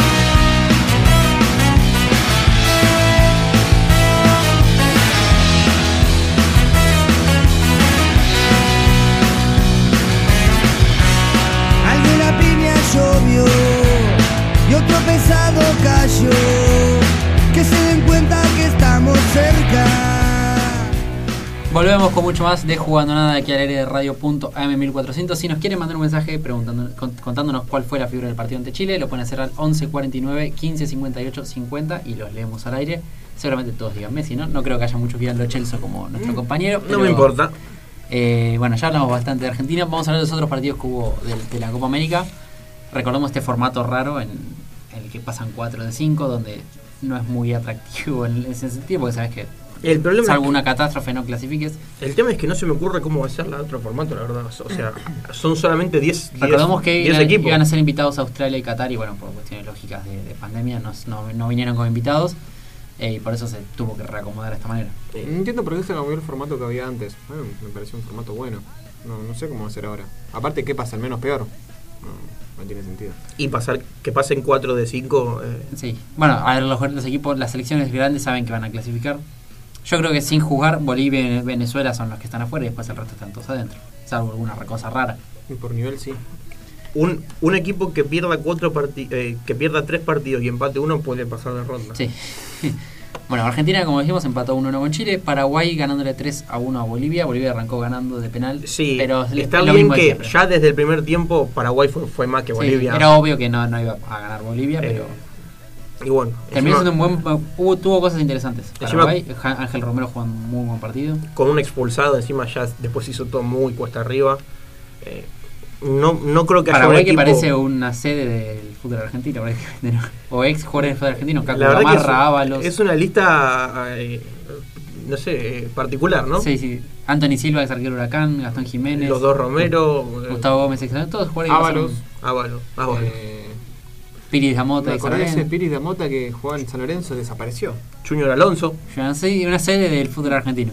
Y en el, la- en el grupo B, Brasil, sin mucho más que decir, goleó 3 Eh, a Venezuela jugando a media máquina, realmente Te digo, mucho más. sí, bastante digno lo de Venezuela. Sí, pero Brasil el primer tiempo sobre todo jugó a, caminando y 15 hizo lo que hizo. 15 casos de COVID, eh, Sí. con, seis, con seis titulares y perdió 3 a 0, perdió bien 3 a 0, pero la verdad que Digno. hasta en un, algún momento tatuó la pelota. Sí. Y el otro partido, bueno, Colombia con un golazo de, de Cardona le ganó 1 a 0 al Ecuador. de Del equipo. Lo hizo Cardona, lo pero fue un golazo del equipo. Obra de- de- de- del, gran- del Sí. equipo en una gran jugada. Tiene buen plantel Colombia. Sí, realmente buen, buen equipo. Ecuador, habrá que ver qué puede hacer en esta Copa, teniendo en cuenta que en las eliminatorias está haciendo bien las cosas, así que habrá que ver cómo puede trasladar eso a la Copa. Eh, es temprano para mirar posiciones, pero en este momento en el grupo A. Los dos equipos que no, que no jugaron son Uruguay y Perú, por un tema de que hay cinco que- en cada, en, Y en Argentina cada grupo. jugará con Uruguay el viernes. Este viernes, y sí. ahí Uruguay debuta. Parece la primera vez que hay fechas libres.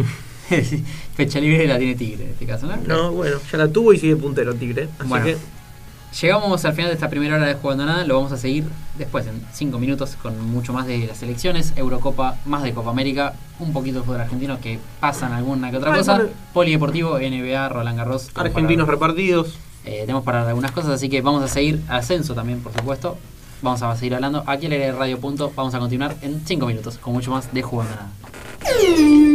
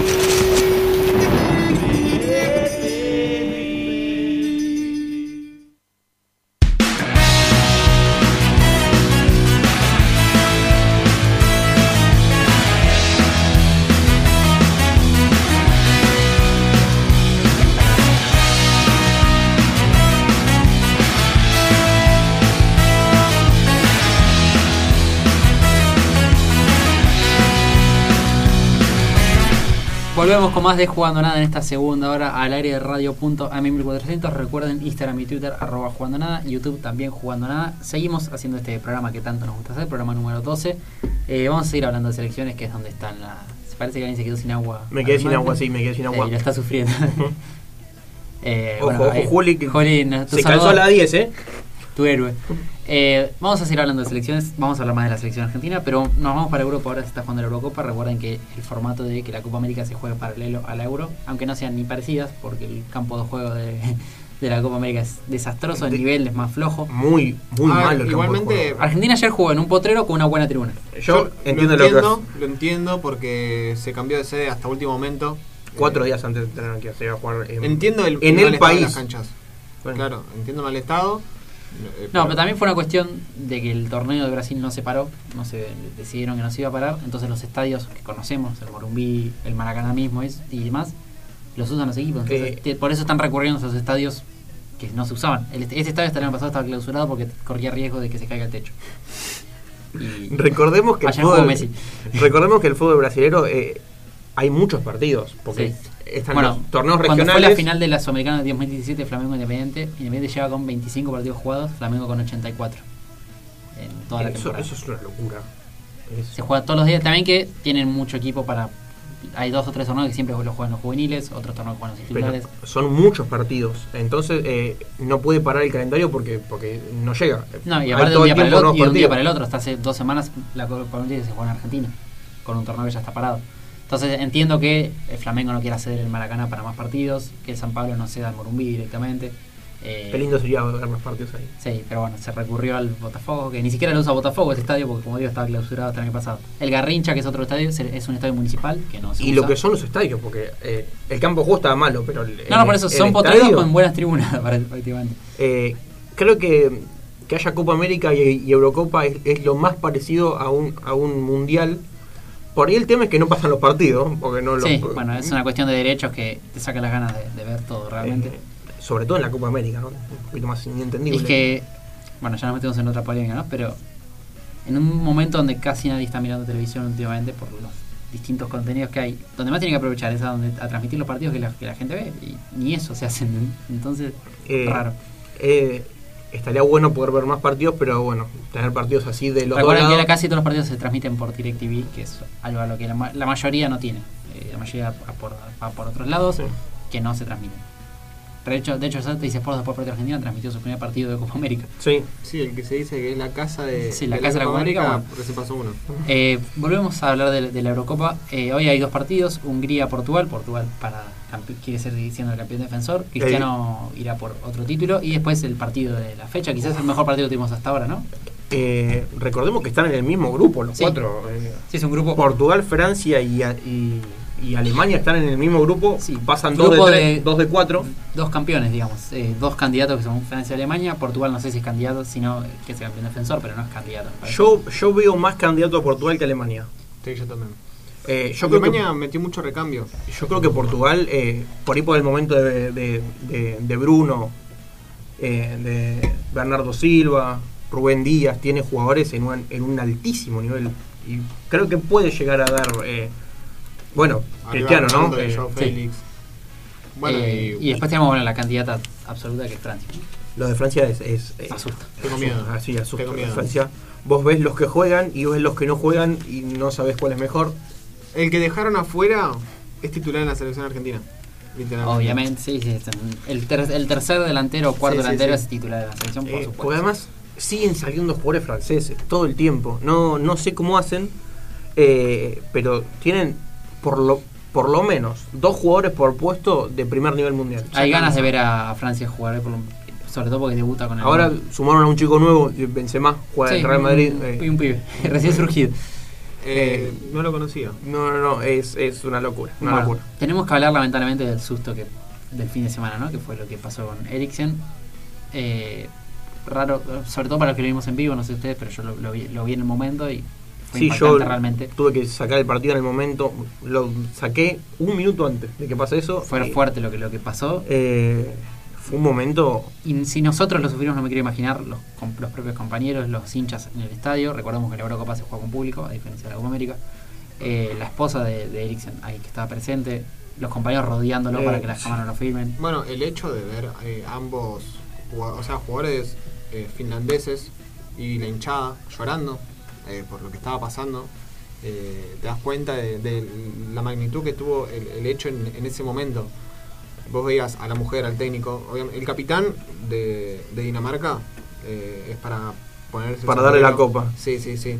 Se lleva todos los aplausos porque fue el que tuvo la, m- m- la capacidad. más que sufrir el momento, Claro. hizo, hizo que los demás no lo sufran. Hizo re- reaccionó en el momento y, y en vez de quedarse como todos los demás paralizados viendo qué le pasaba o mirando al banco a ver si venían los médicos o no, fue el que lo socorrió primero, lo dio vuelta, eh, trató de que no se le meta la lengua, llamó a, a los médicos, eh, bueno, contuvo a la esposa.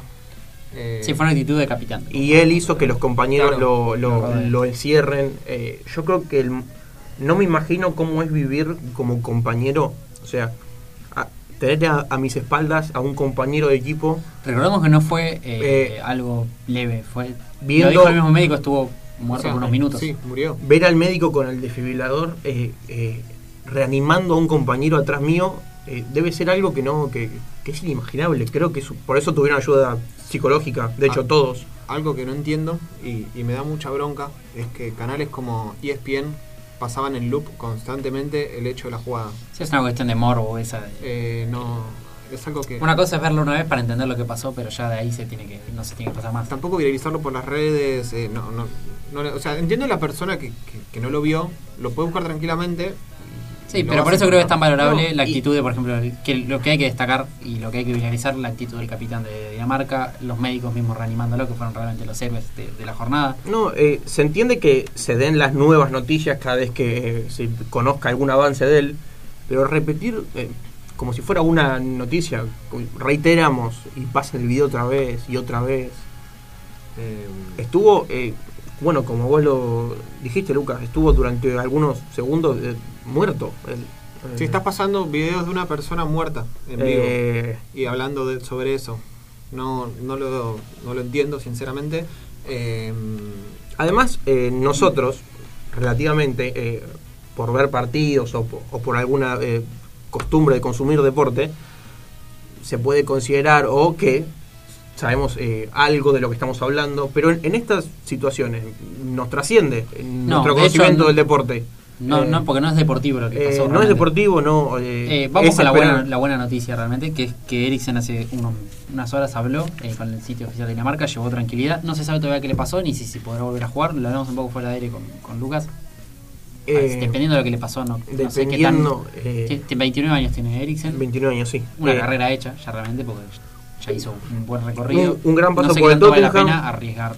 eh, es que, claro, hab- habría que conocer bien lo que tuvo. eh, Por las cosas que yo escuché, eh, dijeron que no iba a poder volver a jugar. Sí, yo escuché lo mismo. El tema eh, es, sí, conocer un poco más, pero. Y Todavía no se sabe qué le pasó, recordemos. no- Claro. No, está el parte médico de lo que le Han pasó, pasado cosas, no a- o sea, en partidos, no al límite de, la que per- de que la persona pueda llegar a fallecer en el acto, cosas mucho menos trágicas y el jugador tuvo que, que parar de, de dedicarse al fútbol porque no podía seguir jugando.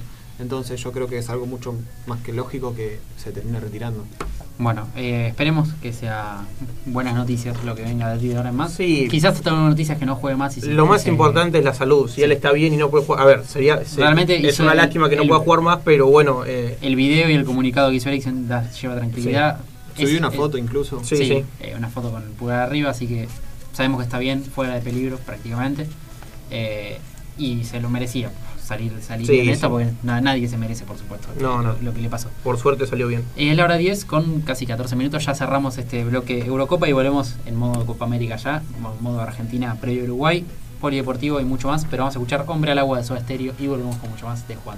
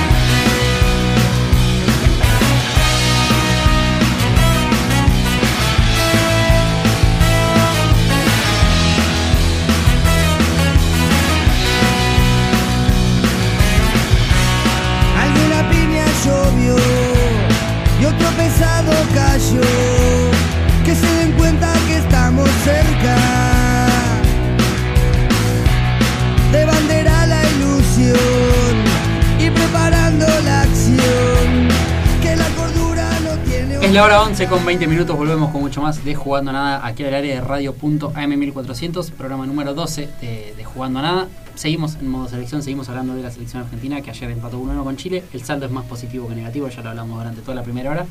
Pero con este formato raro de pandemia, Argentina ya está volviendo a Argentina de vuelta. Recordemos que Argentina va a ser sede en Ezeiza mismo. No va a ir a Brasil cada vez que tenga que No, se va a quedar en Brasil, mejor dicho, cada vez que tenga que jugar. Es, es lo bueno de estar cerca, ¿no? Sí, es, realmente es lo, lo bueno.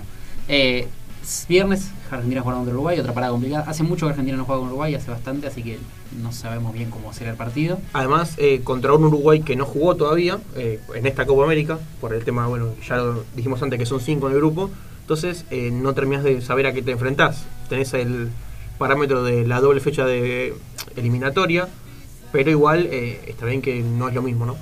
No. Eh, hay que tener en cuenta también que parece que está volviendo a entrenar con el equipo el Cuti Romero y eso trae un poco de tranquilidad, tanto para el equipo como para nosotros. Como para mí, Porque siendo una de las fijas en la defensa, eh, con lo mal que estuvo la defensa además en, en estos últimos partidos. y con lo que parece ser la clara salida de Martínez Cuarta, eh, parece que va a compartir saga con Otamendi.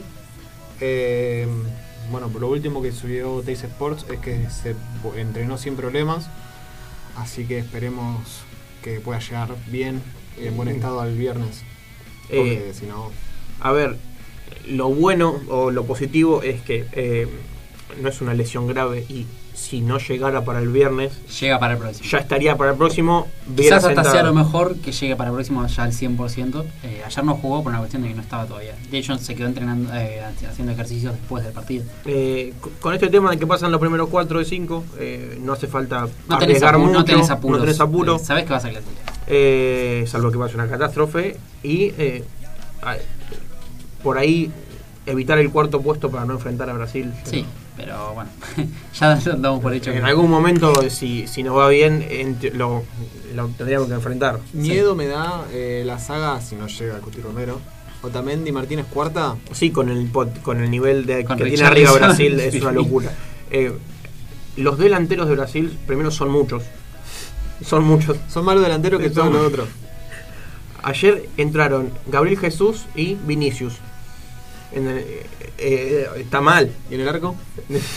Ederson Allison. ¿Quién es titular? Y varían, qué sé yo. al que más le gusta en el el que se levanta de buen humor. Sí, sí, no, la verdad que Juegan un piedra, papel o tijera y el que gana ataja. el equipo que tiene Brasil es. Neymar, Richarlison, Gabriel Jesús, Vinicius. No, sí, sí. Da miedo. Corto Firmino. está. Da miedo, pero bueno, Sí. si llega, vas a tener que enfrentarlo en algún momento y bueno, es cuando Argentina va a tener que mostrar de qué está hecho. Bueno, pasó en el 2019, Argentina jugó mucho mejor que Brasil Bueno, y en la Copa recordemos América y estuvo, fue, perdió que fuera por el bar prácticamente. Brasil ganó la Copa América sin Neymar.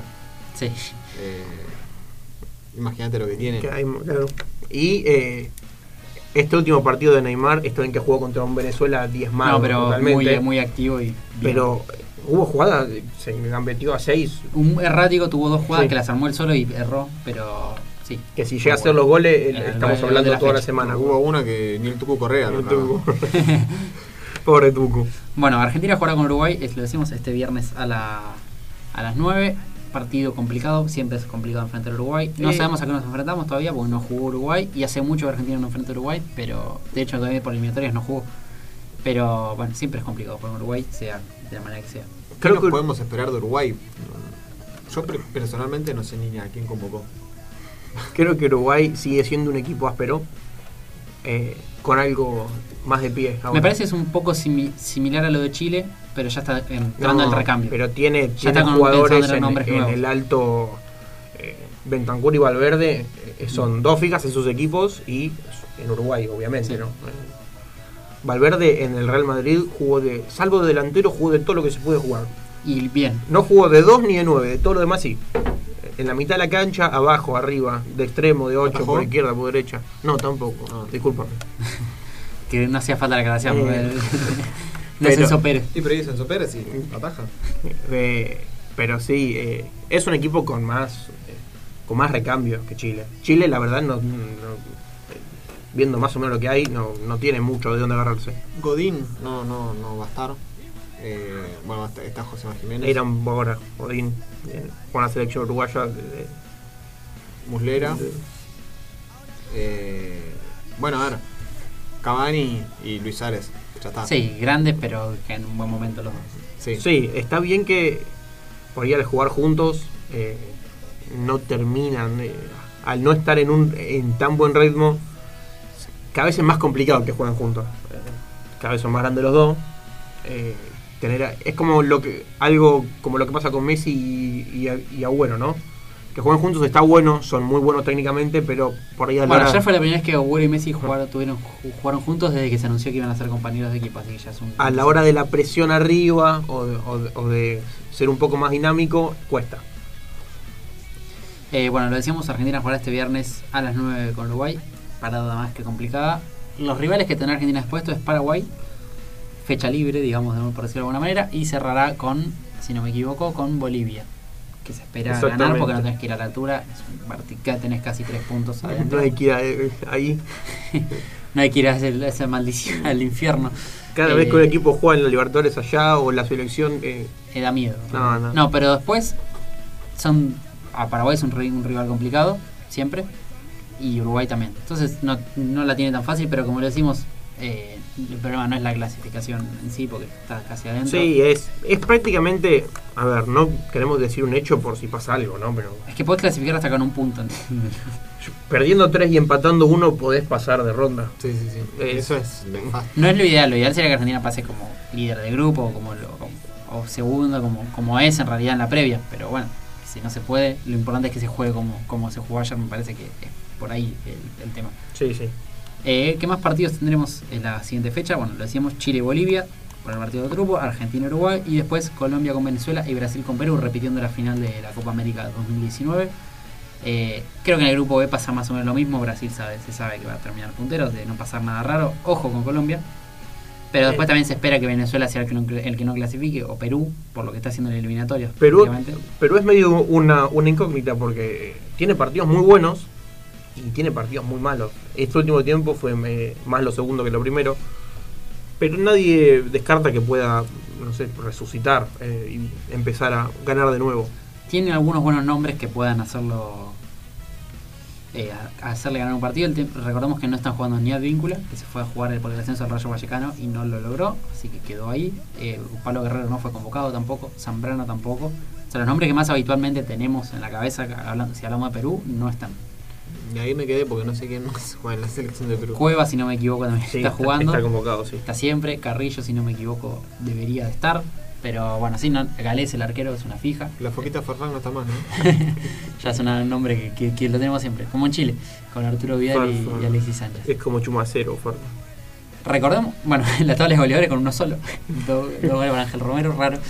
Eh, podrían haber puesto ¿no? los que tienen uno, aunque sea para. Qué bueno todo. Esto es hermoso. Cómo se arma toda la Copa América. La- el nivel de planificación que hay en Sudamérica es, eh, es tan alto como el del ascenso. Me duele, Ah, me lastima. es que es en serio, porque solo en la B hay fecha libre. ¿Por qué ponen un- No, no tiene sentido. no sé, eh, que haya 10 equipos creo que es eh, un, algo eh, negativo. No sé si se terminará haciendo alguna especie de fusión con Centroamérica. Con Norteamérica no creo porque allá quieren ganar y, y no van a ganar. eh, por lo menos por ahora. Porque Estados Unidos en un par de años, ojo. Ojo, lo hablamos ya el otro día, repasamos los nombres, ojo a Estados Unidos. Eh, No lo subestimemos.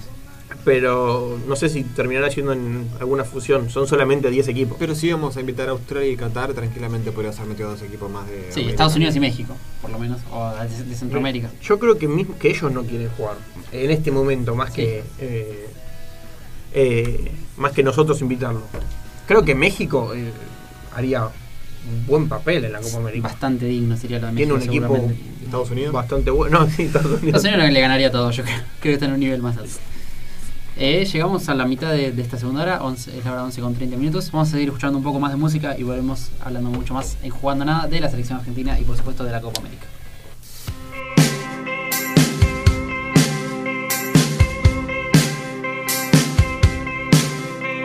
Aparecí tirado por la ciudad, tapado con los diarios de ayer, sin saber qué pasó. Seguro fui yo el culpable de todo otra vez. Me repetiste una y mil veces más,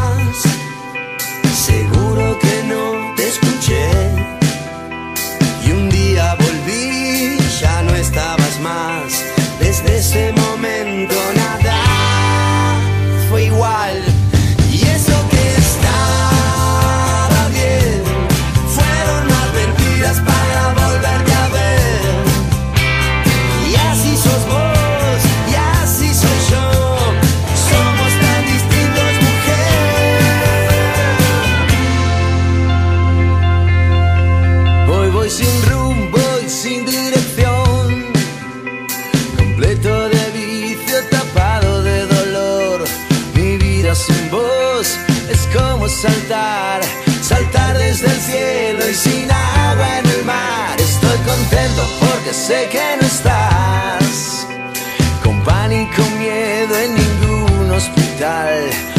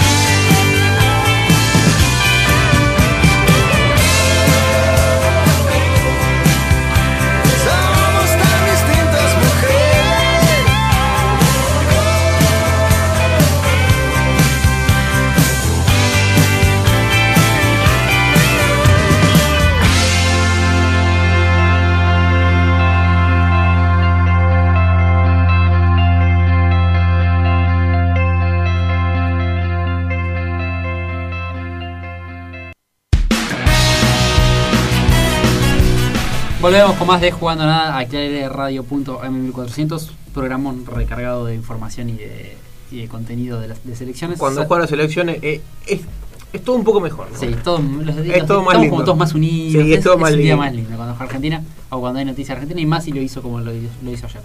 Eh, pero nos vamos a meter en el fútbol argentino, no lloren. Eh, lamentablemente tenemos que hablar de nuestro fútbol que no es. Es áspero el cambio, lindo. es áspero, es áspero. Sí, cuesta, como cuando hablamos de la Champions y tenemos que hablar después de, no sé, de la Copa de la Liga. Yo, yo creo que esto es peor. Sí, es, muy- muy- es duro. Pero hay que hablar de Boca, que hoy en día es el único, o el, prácticamente el único que está incorporando realmente, el único que tiene la billetera para hacerlo. Eh, tres fichajes que ni siquiera son la jerarquía que debería tener Boca, pero eh, bueno, Por lo menos no era vienen lo a que- cubrir, a cubrir huecos que. No era lo que esperábamos, ¿no? No, Eh, cuando se hablaba en- antes del mercado, Cavani, Borja, eh, Vaca, no esperamos que llegue, con todo respeto, sí, ¿no? Pero no, es- Briasco. está bien que eh, exiliaron a Guanchope, pobrecito. Sí, el tema es que yo, yo no creo que Eh. estos juegos de recordemos, Rolón, Briasco y Orsini son los refuerzos. No creo que sean la solución al Eh, problema que tiene Boca. Hace poco se hizo una comparación de los números que sonaban para cubrir el hueco delantero en Boca con respecto a Guanchope eh, en cuanto a los partidos que disputó en Boca. eh, a todos se les puso la misma cantidad de partidos. Eh, Guanchope era el que mejor promedio gol tenía. Sí, es- por eso eso y yo que no creo que Orsini o Briasco sean la solución a los problemas que tiene Boca, eh, que son muchos más que, que traer un 9. Aparte teniendo en cuenta que arriba se te fueron Tevez, Soldano, Zárate. Zárate. Bueno, Soldano no lo contemos. Pobre, Eh, Pobrecito, Franco. que No ni merece siquiera, ese ni siquiera lo hacían jugar en su posición, pero bueno. Eh, está Eh, bien que sí, que me parece que no, era- Boca tiene mucho más no problemas. terminaba de ser culpa de él, pero Briasco llega más como promesa porque tampoco, a ver, era uno de los mejores en Huracán, un Huracán que tampoco tiene muchas figuras. Eh, es un es un pibe, creo que tiene 24 años. Sí. Eh, por ahí llega más como proyección, no tanto, porque ya Con tiene 24 una- años no, ya no es tan chico. hecha, Claro. Debería empezar a cumplir Sí. un, poco un poco más. Eh, Y Rolón es el quedó como la pina por el mercado pasado que no lo pudieron traer y creo que va más por ese lado. es como un morbo. Lo Pero- de Rolón me llama la atención. No sé cuánto más es Rolón que los chicos que están hoy en Boca. Eh, o sea, yo si tengo a Rolón y puedo incorporar a Varela, lo haría. Eh, no no Sí. veo por qué hacer lo contrario. No, Aparte, teniendo en cuenta que en el banco tenés a jugadores como Campuzano, el Pulpo González, eh, no son eh, una maravilla. ¿Para qué llega? Claro, pero, pero son un recambio. Campuzano Obvio. y el Pulpo son, Sí. son buenos jugadores. eh, Sí, de recambio sí, por eso no entiendo qué, qué tanto más es Rolón que, que ellos. Porque da la sensación de que ni Varela ni Medina van a salir del equipo. eh, o no lo Ah, no entendería. deberían- no deberían no de lo salir. entendería si pasa eso. Están teniendo un rendimiento muy bueno los dos. sí. Eh, el volante creativo de Boca, Almendra, por ahí está un poquito más flojo, pero eh, ahora bueno, Cardona en la selección de Colombia levantó un poco, vamos a ver si puede jugar, pero eh, por lo menos en la parte del 5 no parece tener complicaciones Boca. Aparte, Rolón tampoco es un volante creativo, es muchísimo más defensivo. No, no se entiende mucho este fichaje o, qué es lo que pretende, porque tampoco se sale a aclarar qué es lo que pretende Boca con cada fichaje. Eh, yo lo de Advíncula, que es un poco el rumor que también se eh, corre, eh, lo veo sí necesario y sí que sería un refuerzo de mucha jerarquía. Aparte que se te van tres jugadores que podían, a ver, Buffarini y... Buffarini por un tema más contractual o, o roces con la dirigencia que por nivel. Para mí Buffarini es un jugadorazo. Sí. Eh, a ver, Eh. no, estaba, no, no, no supo encontrar su nivel eh, en los últimos años en Boca. Jara es un caso especial, no, no- nunca llegó a encontrar el nivel que tuvo en Estudiantes. Capaldo, que en su último tiempo le hicieron jugar de cuatro, tampoco tampoco era su posición. Capaldo no es 4. No. fue más un parche que otra cosa. Eh, fue, fue porque la posición de lateral derecho no terminaba de cerrar con ninguno, ni con Jara, ni con Buffarini. Eh, y creo que terminó en esto, ¿no? Y Capaldo terminó jugando de cuatro por una cuestión de que era De que corre- mejor de los que corre peores, mucho, claro. mejor de los peores y que el, el mediocampo ya había, había sido poblado por, por Almendra, eh, Varela y Medina. Varela y. Medina. Bueno, salimos de Boca un poco, seguimos haciendo cambios bruscos y ahora nos vamos para la Este no es tan brusco como el anterior, ¿no? Están No, ahí. es un, es, ¿cómo es? Es, Son es un poco malos, menos duro. malos pero- todos son. No vamos a hablar de fichajes tampoco. No. No. vamos a hablar de la Primera Nacional que volvió la fecha pasada, con la fecha número 11. Ahora estamos jugando, se estará jugando la fecha 12. Eh, vamos a repasar los partidos que se vienen y después las posiciones. Habrá un gran partido que es Atlanta Quilmes, eh, dos que están peleando por los puestos altos. Atlanta Sí. que perdió el invicto en esta fecha, con de la mano de Walter Herbiti. Hay tablas muy picantes. Sí, y por eso después lo vamos a repasar. Pero vamos a repasar los partidos de la zona A. Este, a partir de mañana, miércoles, Atlanta Quilmes, Mitre Santiago del Estero y Tigre. Y San Martín de Tucumán, Estudiantes de Río Cuarto. ¿Qué tenemos para el jueves, Lucas? Sí, el jueves, eh, 2 de la tarde, Belgrano, Gimnasia de Mendoza. Creo que es un partido, si no es el mejor partido de la fecha, eh, pega el palo. Chacarita Agropecuario, Chicago Deportivo Maipú, Estudiante de Buenos Aires Alvarado y Almirante Brown Temperley. Eh, Frank con la zona B. Eh, tenemos el jueves a las 2 de la tarde San Telmo contra Güemes. Eh, al mismo horario Villa Álmine contra Deportivo Morón. A las 3 de la tarde Atlético Rafaela contra Instituto. Eh, me parece un buen partido. Atlético Rafaela contra Instituto. De equipos que estuvimos acostumbrados a ver en primera. Sí. Después al mismo horario tenemos Brown contra Gimnasia de Jujuy. Eh, Brown de Adrogué. Eh, al mismo horario contra Tristán Suárez. Santa Marina contra All Boys. También a las 3 de la tarde. 10 minutos después, 10 minutos después ¿Qué tenemos diferencia? Independiente de Rivadavia contra Barraca Central. 20, 20 minutos.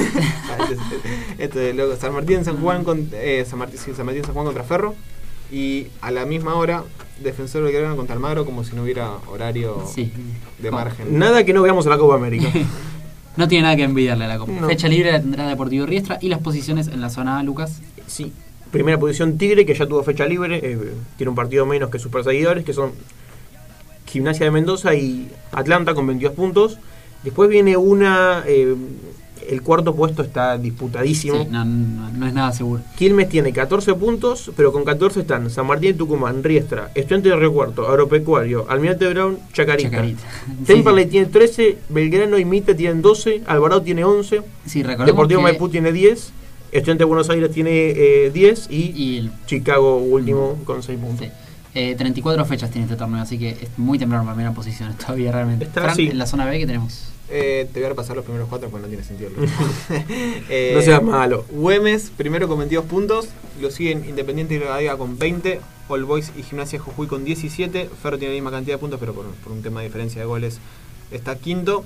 Lo siguen Defensor y Belgrano con 16 puntos. Bien. Santa Marina, Brown Dadrogué, Deportivo Morón con 15. Atlético Rafaela, Barraca Central, San Telmo con 14. Almagro con 13 puntos. San Martín de San Juan con 12. Instituto y Tristán Suárez con 11 puntos.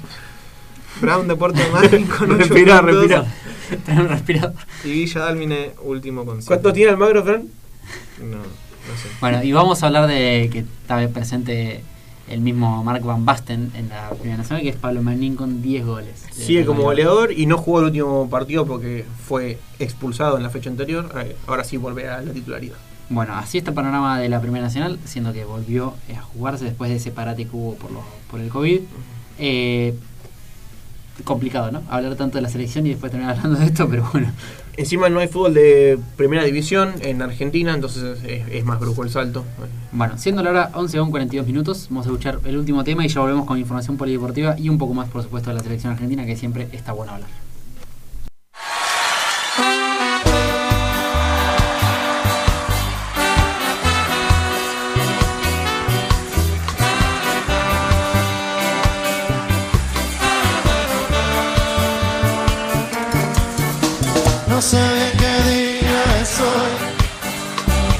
Sé que te vi salir. Y en cinco minutos perdí las letras para de amor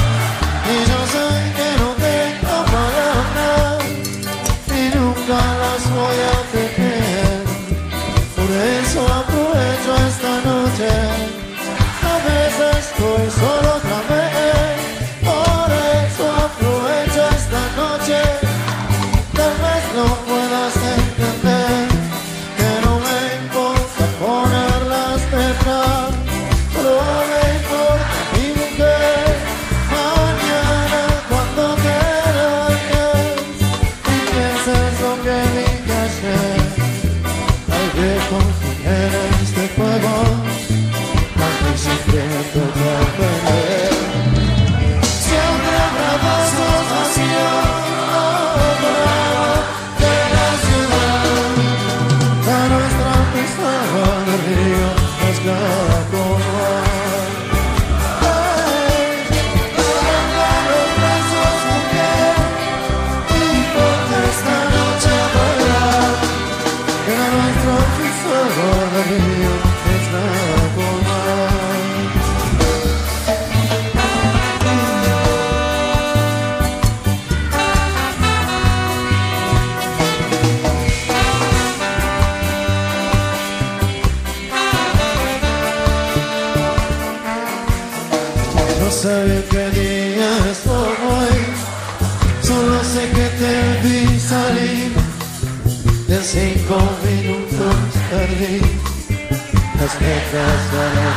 Y yo sé que no tengo palabras y nunca las voy a tener. Por eso aprovecho esta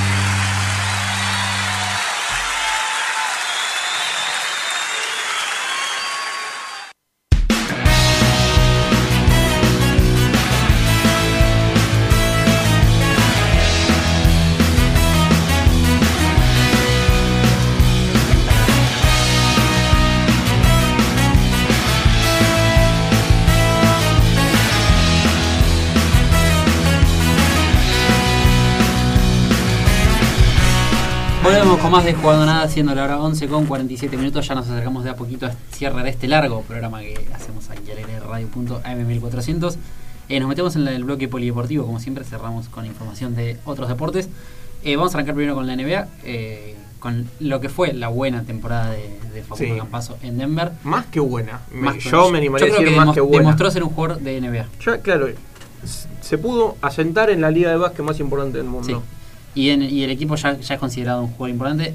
Lamentablemente fue barrido por, un, uno, por Phoenix, uno de los mejores equipos quizás de, de la temporada regular. Sobre todo defensivos. eh, no tuvo nunca la chance de, de- No, nunca de estuvo ganarle un de- partido. no, no. La verdad que no. Ahora, así como los Nets eh, en su conferencia son los claros Ojo a los Nets igual, finalistas, que se puso 2-2 la serie con, con Milwaukee, lo vamos a repasar después también, pero eh, yo creo Igual que sí creo que son los favoritos Sí, Los sí, son también los favoritos de esta conferencia. lamentablemente, lamentablemente Denver tuvo que sufrir la lesión de Murray, una de las figuras que tenía el equipo. Eh, y bueno, eso también le eso hizo- bastante. Y, pero hizo que Facundo Eso hizo que mucho más. Campazo tenga eh, mucho más minutos. Desde la lesión de, de Murray empezó a sumar más de 30 minutos por partido prácticamente. Y creo que tal vez en la temporada que viene veamos un Denver eh, con un Murray recuperado mucho mejor. Hay que ver qué, qué, hará, qué pasará con Campazo en ese caso, ¿no? Eh, sí, da la impresión de que va a seguir. Sí, sí, obviamente. Eh, A ver, igualmente yo creo que si Denver quiere aspirar a algo, eh, tiene que apostar un poquito más. Eh, tiene buen equipo, pero... a ver, Tuvo la mala suerte de MVP, cruzarse con Phoenix en esta. Está bien, no, sí. no. Lo que pasa es que siempre va, siempre va a haber un Phoenix en, Sí. en- en las ligas. O, o sea, algún equipo con ese nivel. Eh, mismo en, en esa conferencia como en la conferencia enfrente. Eh, lo- lo- el caso de los Nets, eh, la verdad es que va a depender de si Giannis o no se levante con el pie derecho todos los partidos. Van 2 a 2. eh, pero la verdad que el equipo de los Nets es enorme. Sí. Eh, yo creo, bueno, volviendo a, De- a Denver, creo que tendría que pegar un salto más, pero realmente no fue mala la temporada de Denver, arrancó, arrancó flojo, perdiendo a su figura Murray, remontó bastante, tuvo el MVP de Tuvo la el MVP. regular, que es Jokic. Fue un MVP polémico. Sí, raro. Medio Pero raro. también la- las nominaciones eran, tampoco era que sacó, sacaban mucha diferencia, fue una muy pareja la... Y era Curry con Pero que Curry tuvo la, mal- la mala suerte quedó en- afuera de los playoffs. eh, y ni siquiera fue en eh, play-in. Realmente jugaba solo, eh, Sí. es como lo que pasó a Doncic. Eh, y eh, Embiid que, Jugó mucho menos que lo que, que jugó se Jokic. perdió una gran parte por lesión, jugó cincuenta y pico de partidos y Jokic jugó todos los partidos. Sí. De- que eso es una locura. Lo que se vendrá la siguiente temporada de la NBA es un campazo solamente más adaptado. Deck empezando de vuelta a tener minutos en Oklahoma, que hace bastante que no juega, pero por una cuestión de que su equipo ni, ni cerca estuvo de, de clasificarse. Fue ot- otro equipo. Y la llegada de. Vildosa, que está más manica que con es otro de verlo todos los días subiendo fotos con la remera de los Knicks. La- Las ganas que tiene de jugar Vildosa. Sí, sí. Y además da la sensación de que, de que le va a ir bien, ¿no? sí, sí, hay, hay, hay emoción Eh, por él. De- bueno. habrá que ver qué pasa con Bolmaro cuando Eh, cierre su paso en Barcelona. Si deciden ya. De lo que hay ganas también es de verlos juntos en los Juegos Olímpicos, ¿no? Sí, también. Falta cada vez menos. Ah. Eh, hay mucha expectativa realmente. Argentina llegará a Tokio con tres jugadores de NBA: Vildosa, Deck y Campazo. Un futuro jugador de NBA que es Volmaro. Eh, dos candidatos a ir a la NBA, como nos dijo Sí. Julián Lamas en nuestro podcast, que lo pueden escuchar por, por Spotify. eh, Cafaro y Fernández, candidatos en algún momento a llegar a la NBA. Así que es un buen equipo y Oveja Hernández al frente, ¿no? Sí. No, la verdad que por lo menos en la previa ilusiona ver, Sí. ver- ver- ver Ilusiona de hacer buenas, no digo ganar, pero hacer buenas cosas Sí, en, sí. en los Juegos Olímpicos. Eh, a- antes de, de pasar a otro deporte, en básquet las gigantes quedaron afuera de la Copa América, la selección femenina, por casos de COVID, no llegaron a presentar siete y quedaron afuera de lo que será Venezuela y Estados Unidos. Lamentablemente, mala suerte, no, no tiene nada que ver con el deporte en sí. Es sino- algo que está pasando en todos los Sí. deportes de todas las disciplinas. Quizás del en el fútbol, al ser un. hasta- al tener un, digamos, más, más, más margen de lista y demás, no, no te puede pasar que te quedes afuera por caso de COVID, pero bueno, siendo tan pocas jugadoras, menos mm, 15, si 16, si no me equivoco, son las jugadoras que furon, tenés un brote y ya estás afuera. Y sí. Eh, pasamos a hablar de Roland Garros, que fue el gran Roland evento el Garros, fin de semana con la eh, final de Djokovic y Tsitsipas. Eh, sí. Qué partido, ¿no? Qué partido nos Sí, ya eh, con Nadal afuera ya iba a ser eh, un torneo diferente. 13 veces ganó Roland Garros, Rafa. Sí, no, raro, pero Eh, sí, eh, sí. Y sí, eh, Djokovic se puso a un Grand Slam de Nadal y Federer, tiene 19. Tiene eh, mejor historial entre sí con, con ambos tenistas, eh, tiene más semanas como número uno. Creo que en caso de pasarlos en los Grand Slam, ya por ahí ya algunos podrían decir que... Creo que todavía no tomamos dimensión de la época que estamos viviendo en el tenis, ¿no? Tener a tres mejor, de los tres quizás de la historia. que los tres terminen con 20 contemporáneos. Grand Slam cada uno es una locura. Una locura total. Eh, Lamentablemente no le dio lugar a otros tenistas que se puedan mostrar un poco más, pero bueno, será el momento cuando se retiren. Es que es un poco y un poco, ¿no? Porque es estos nuevos tenistas, como pasa con Sisipas o Esberev o Tiem, eh, La mala suerte de... no, pero no, eh, siendo más chicos y, y con un mejor físico, no pueden. Por momentos, por nervios, por falta de golpe. Tsitsipas estaba dos sets arriba y no le, te, te demostró que no le puedes dejar, Djokovic demostró que no le puedes dejar ni, ni cinco, no puedes dudar de él ni cinco minutos. que no le dieron las piernas a Tsitsipas. La verdad que no le dieron las piernas. Eh, por los nervios o por el cansancio no le dieron las piernas. Pero Entiendo bueno, que tuvo un problema familiar ese mismo día, Sí. que bueno, imagino que algo habrá pasado psicológicamente, pero al, al ganar los primeros dos sets, por ahí demostró que había entrado fuerte al partido. y después no pudo sostener. Después no lo pudo sostener. Eh, eh, pero sí, Si mal no recuerdo, creo que había fallecido La abuela. ese mismo día, una, un- un unas horas antes. Eh, pero bueno, Djokovic demostró ser parte de la mesa. No sé si se puede sentar en la misma mesa que Nadal. Sí, en estadística sí. Yo creo que, sí. eh, está bien que los agarró un por ahí un poco más tarde a ellos dos, que a él, Sí. él vino un poquito más adelante, entonces no tuvo que eh, enfrentar tanto los primeros años de ambos, que fueron donde se cansaron de jugar entre sí. Eh, ¿Qué más tenemos? Voley, la selección de volei ganó nuevamente, tercer Sí. partido al hilo, que gana una selección que Frente a que había, Bulgaria, 3 había a 1 en llegado set, mal a la Liga Nacional de, a la Liga, perdón, a la Sí. National League de volei. Eh, Eh, llegó mal con un brote masivo de, de COVID, los fue recuperando poco a poco, a poco a poco sus jugadores y ya está casi prácticamente todo el equipo completo. se está pudiendo asentar cada, cada vez un poco más. Creo que eh, está bien que derrotó a tres rivales que están en la parte de, de abajo de Sí, la tabla. Los que, tuvo, los que tuvo arriba no, No. Bueno, con Estados Unidos no le fue tan mal en rendimiento. sí. Fue el único partido donde pudo sacar un set, que es de los buenos equipos. Eh, pero bueno, eh, vamos a ver. Todo esto es es un torneo importante, pero es una preparación para, los Juegos Olímpicos, también. Que serán el 23 de julio. Sí, exactamente. el todo sale 23 de julio, sí, el 23 está, de julio empiezan un mes y medio. Eh, bueno, parece que sí. qué lindo momento, ¿no? Termina la Copa América, termina la Eurocopa y a los pocos días ya inician, si todo sale bien, los Juegos Olímpicos. Eh, sí, son las dos semanas más diferentes, creo que en cinco años. Sí, porque no, Cuatro o años. en, la- en la historia, prácticamente, porque no estamos acostumbrados a ver una Copa América o un Euro tan corto, tan poco tiempo a, a unos Juegos Olímpicos. Y todo tan improvisado, además, ¿no? Sí, Sí. Porque Eh, además, a todo esto eh, que nos va a pasar, va a terminar todo y, y se viene el mundial. Sí, sí, sí. sí. Eh, se viene el, mu- el año que viene es una- un año de mundial. Está bien que eh, me estoy acelerando mucho, ¿no? Pero viene todo enseguida. Es todo muy próximo. Como se aplazaron todas las, eh, todos los eventos deportivos por bueno por el tema de la pandemia, eh, se terminaron juntando ahora. Sí, todos los calendarios muy apretados. Bueno, la. NBA misma se, está se va a definir días antes de los Juegos Olímpicos, algo que tampoco estamos muy acostumbrados a ver. Así que, bueno, veremos. Eh, si se- es- entiendo que se van a hacer los Juegos Olímpicos, no hay margen para una plaza. Sí, porque además ya están eh, hasta pautadas la- las vacunas para todos Sí, los sí, atletas. Hay que ver cómo se acomoda todo en un post pandemia. Si se mantienen los tiempos como están ahora o si vuelven a estar como eran antes. Hablando de cosas próximas, ¿cuál es la, ¿cuándo es la próxima carrera de la Fórmula Ah, 1? sí, Pues, eh, este próximo fin de semana en- con el Gran Premio de Francia. Después de lo que fue la, car- una de las carreras más raras de- del año. Más lindas. Ojalá Y se repitan esas cosas. ganándola, con Hamilton fuera del podio directamente. Sí, eh, O sea que la semana que viene tenemos otra de Hamilton. está segundo en el campeonato de piloto Hamilton. Verstappen Otra está un puntito arriba. Así que vamos a decir otra vez Verstappen. ¿Vale? O sea que ¿Te cada vez parece? que cambie el primero vamos a cambiarle. Otra vez Ok. y ese. Ok. Otra vez Checo es ahora.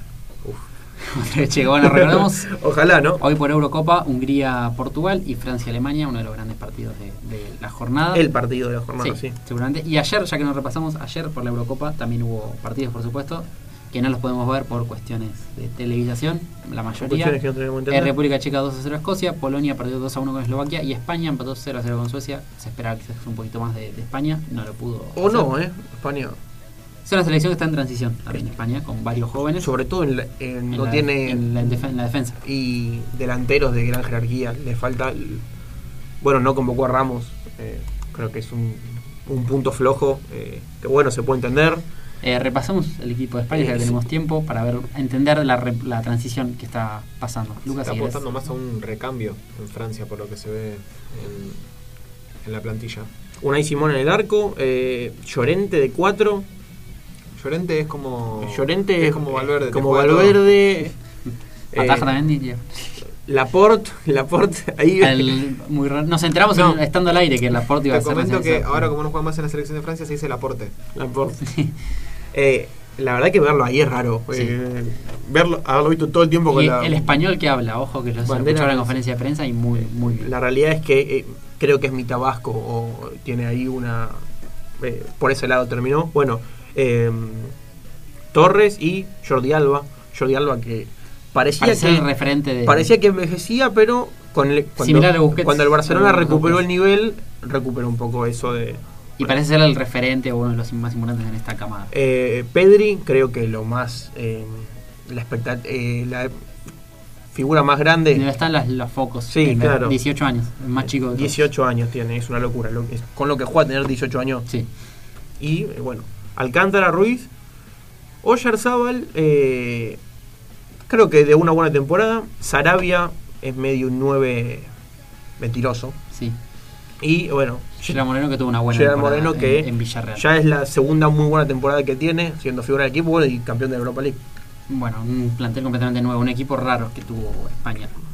Eh, recordemos empató 0-0 con Suecia, por, lo ponemos en contexto. Frank, ¿qué está pidiendo?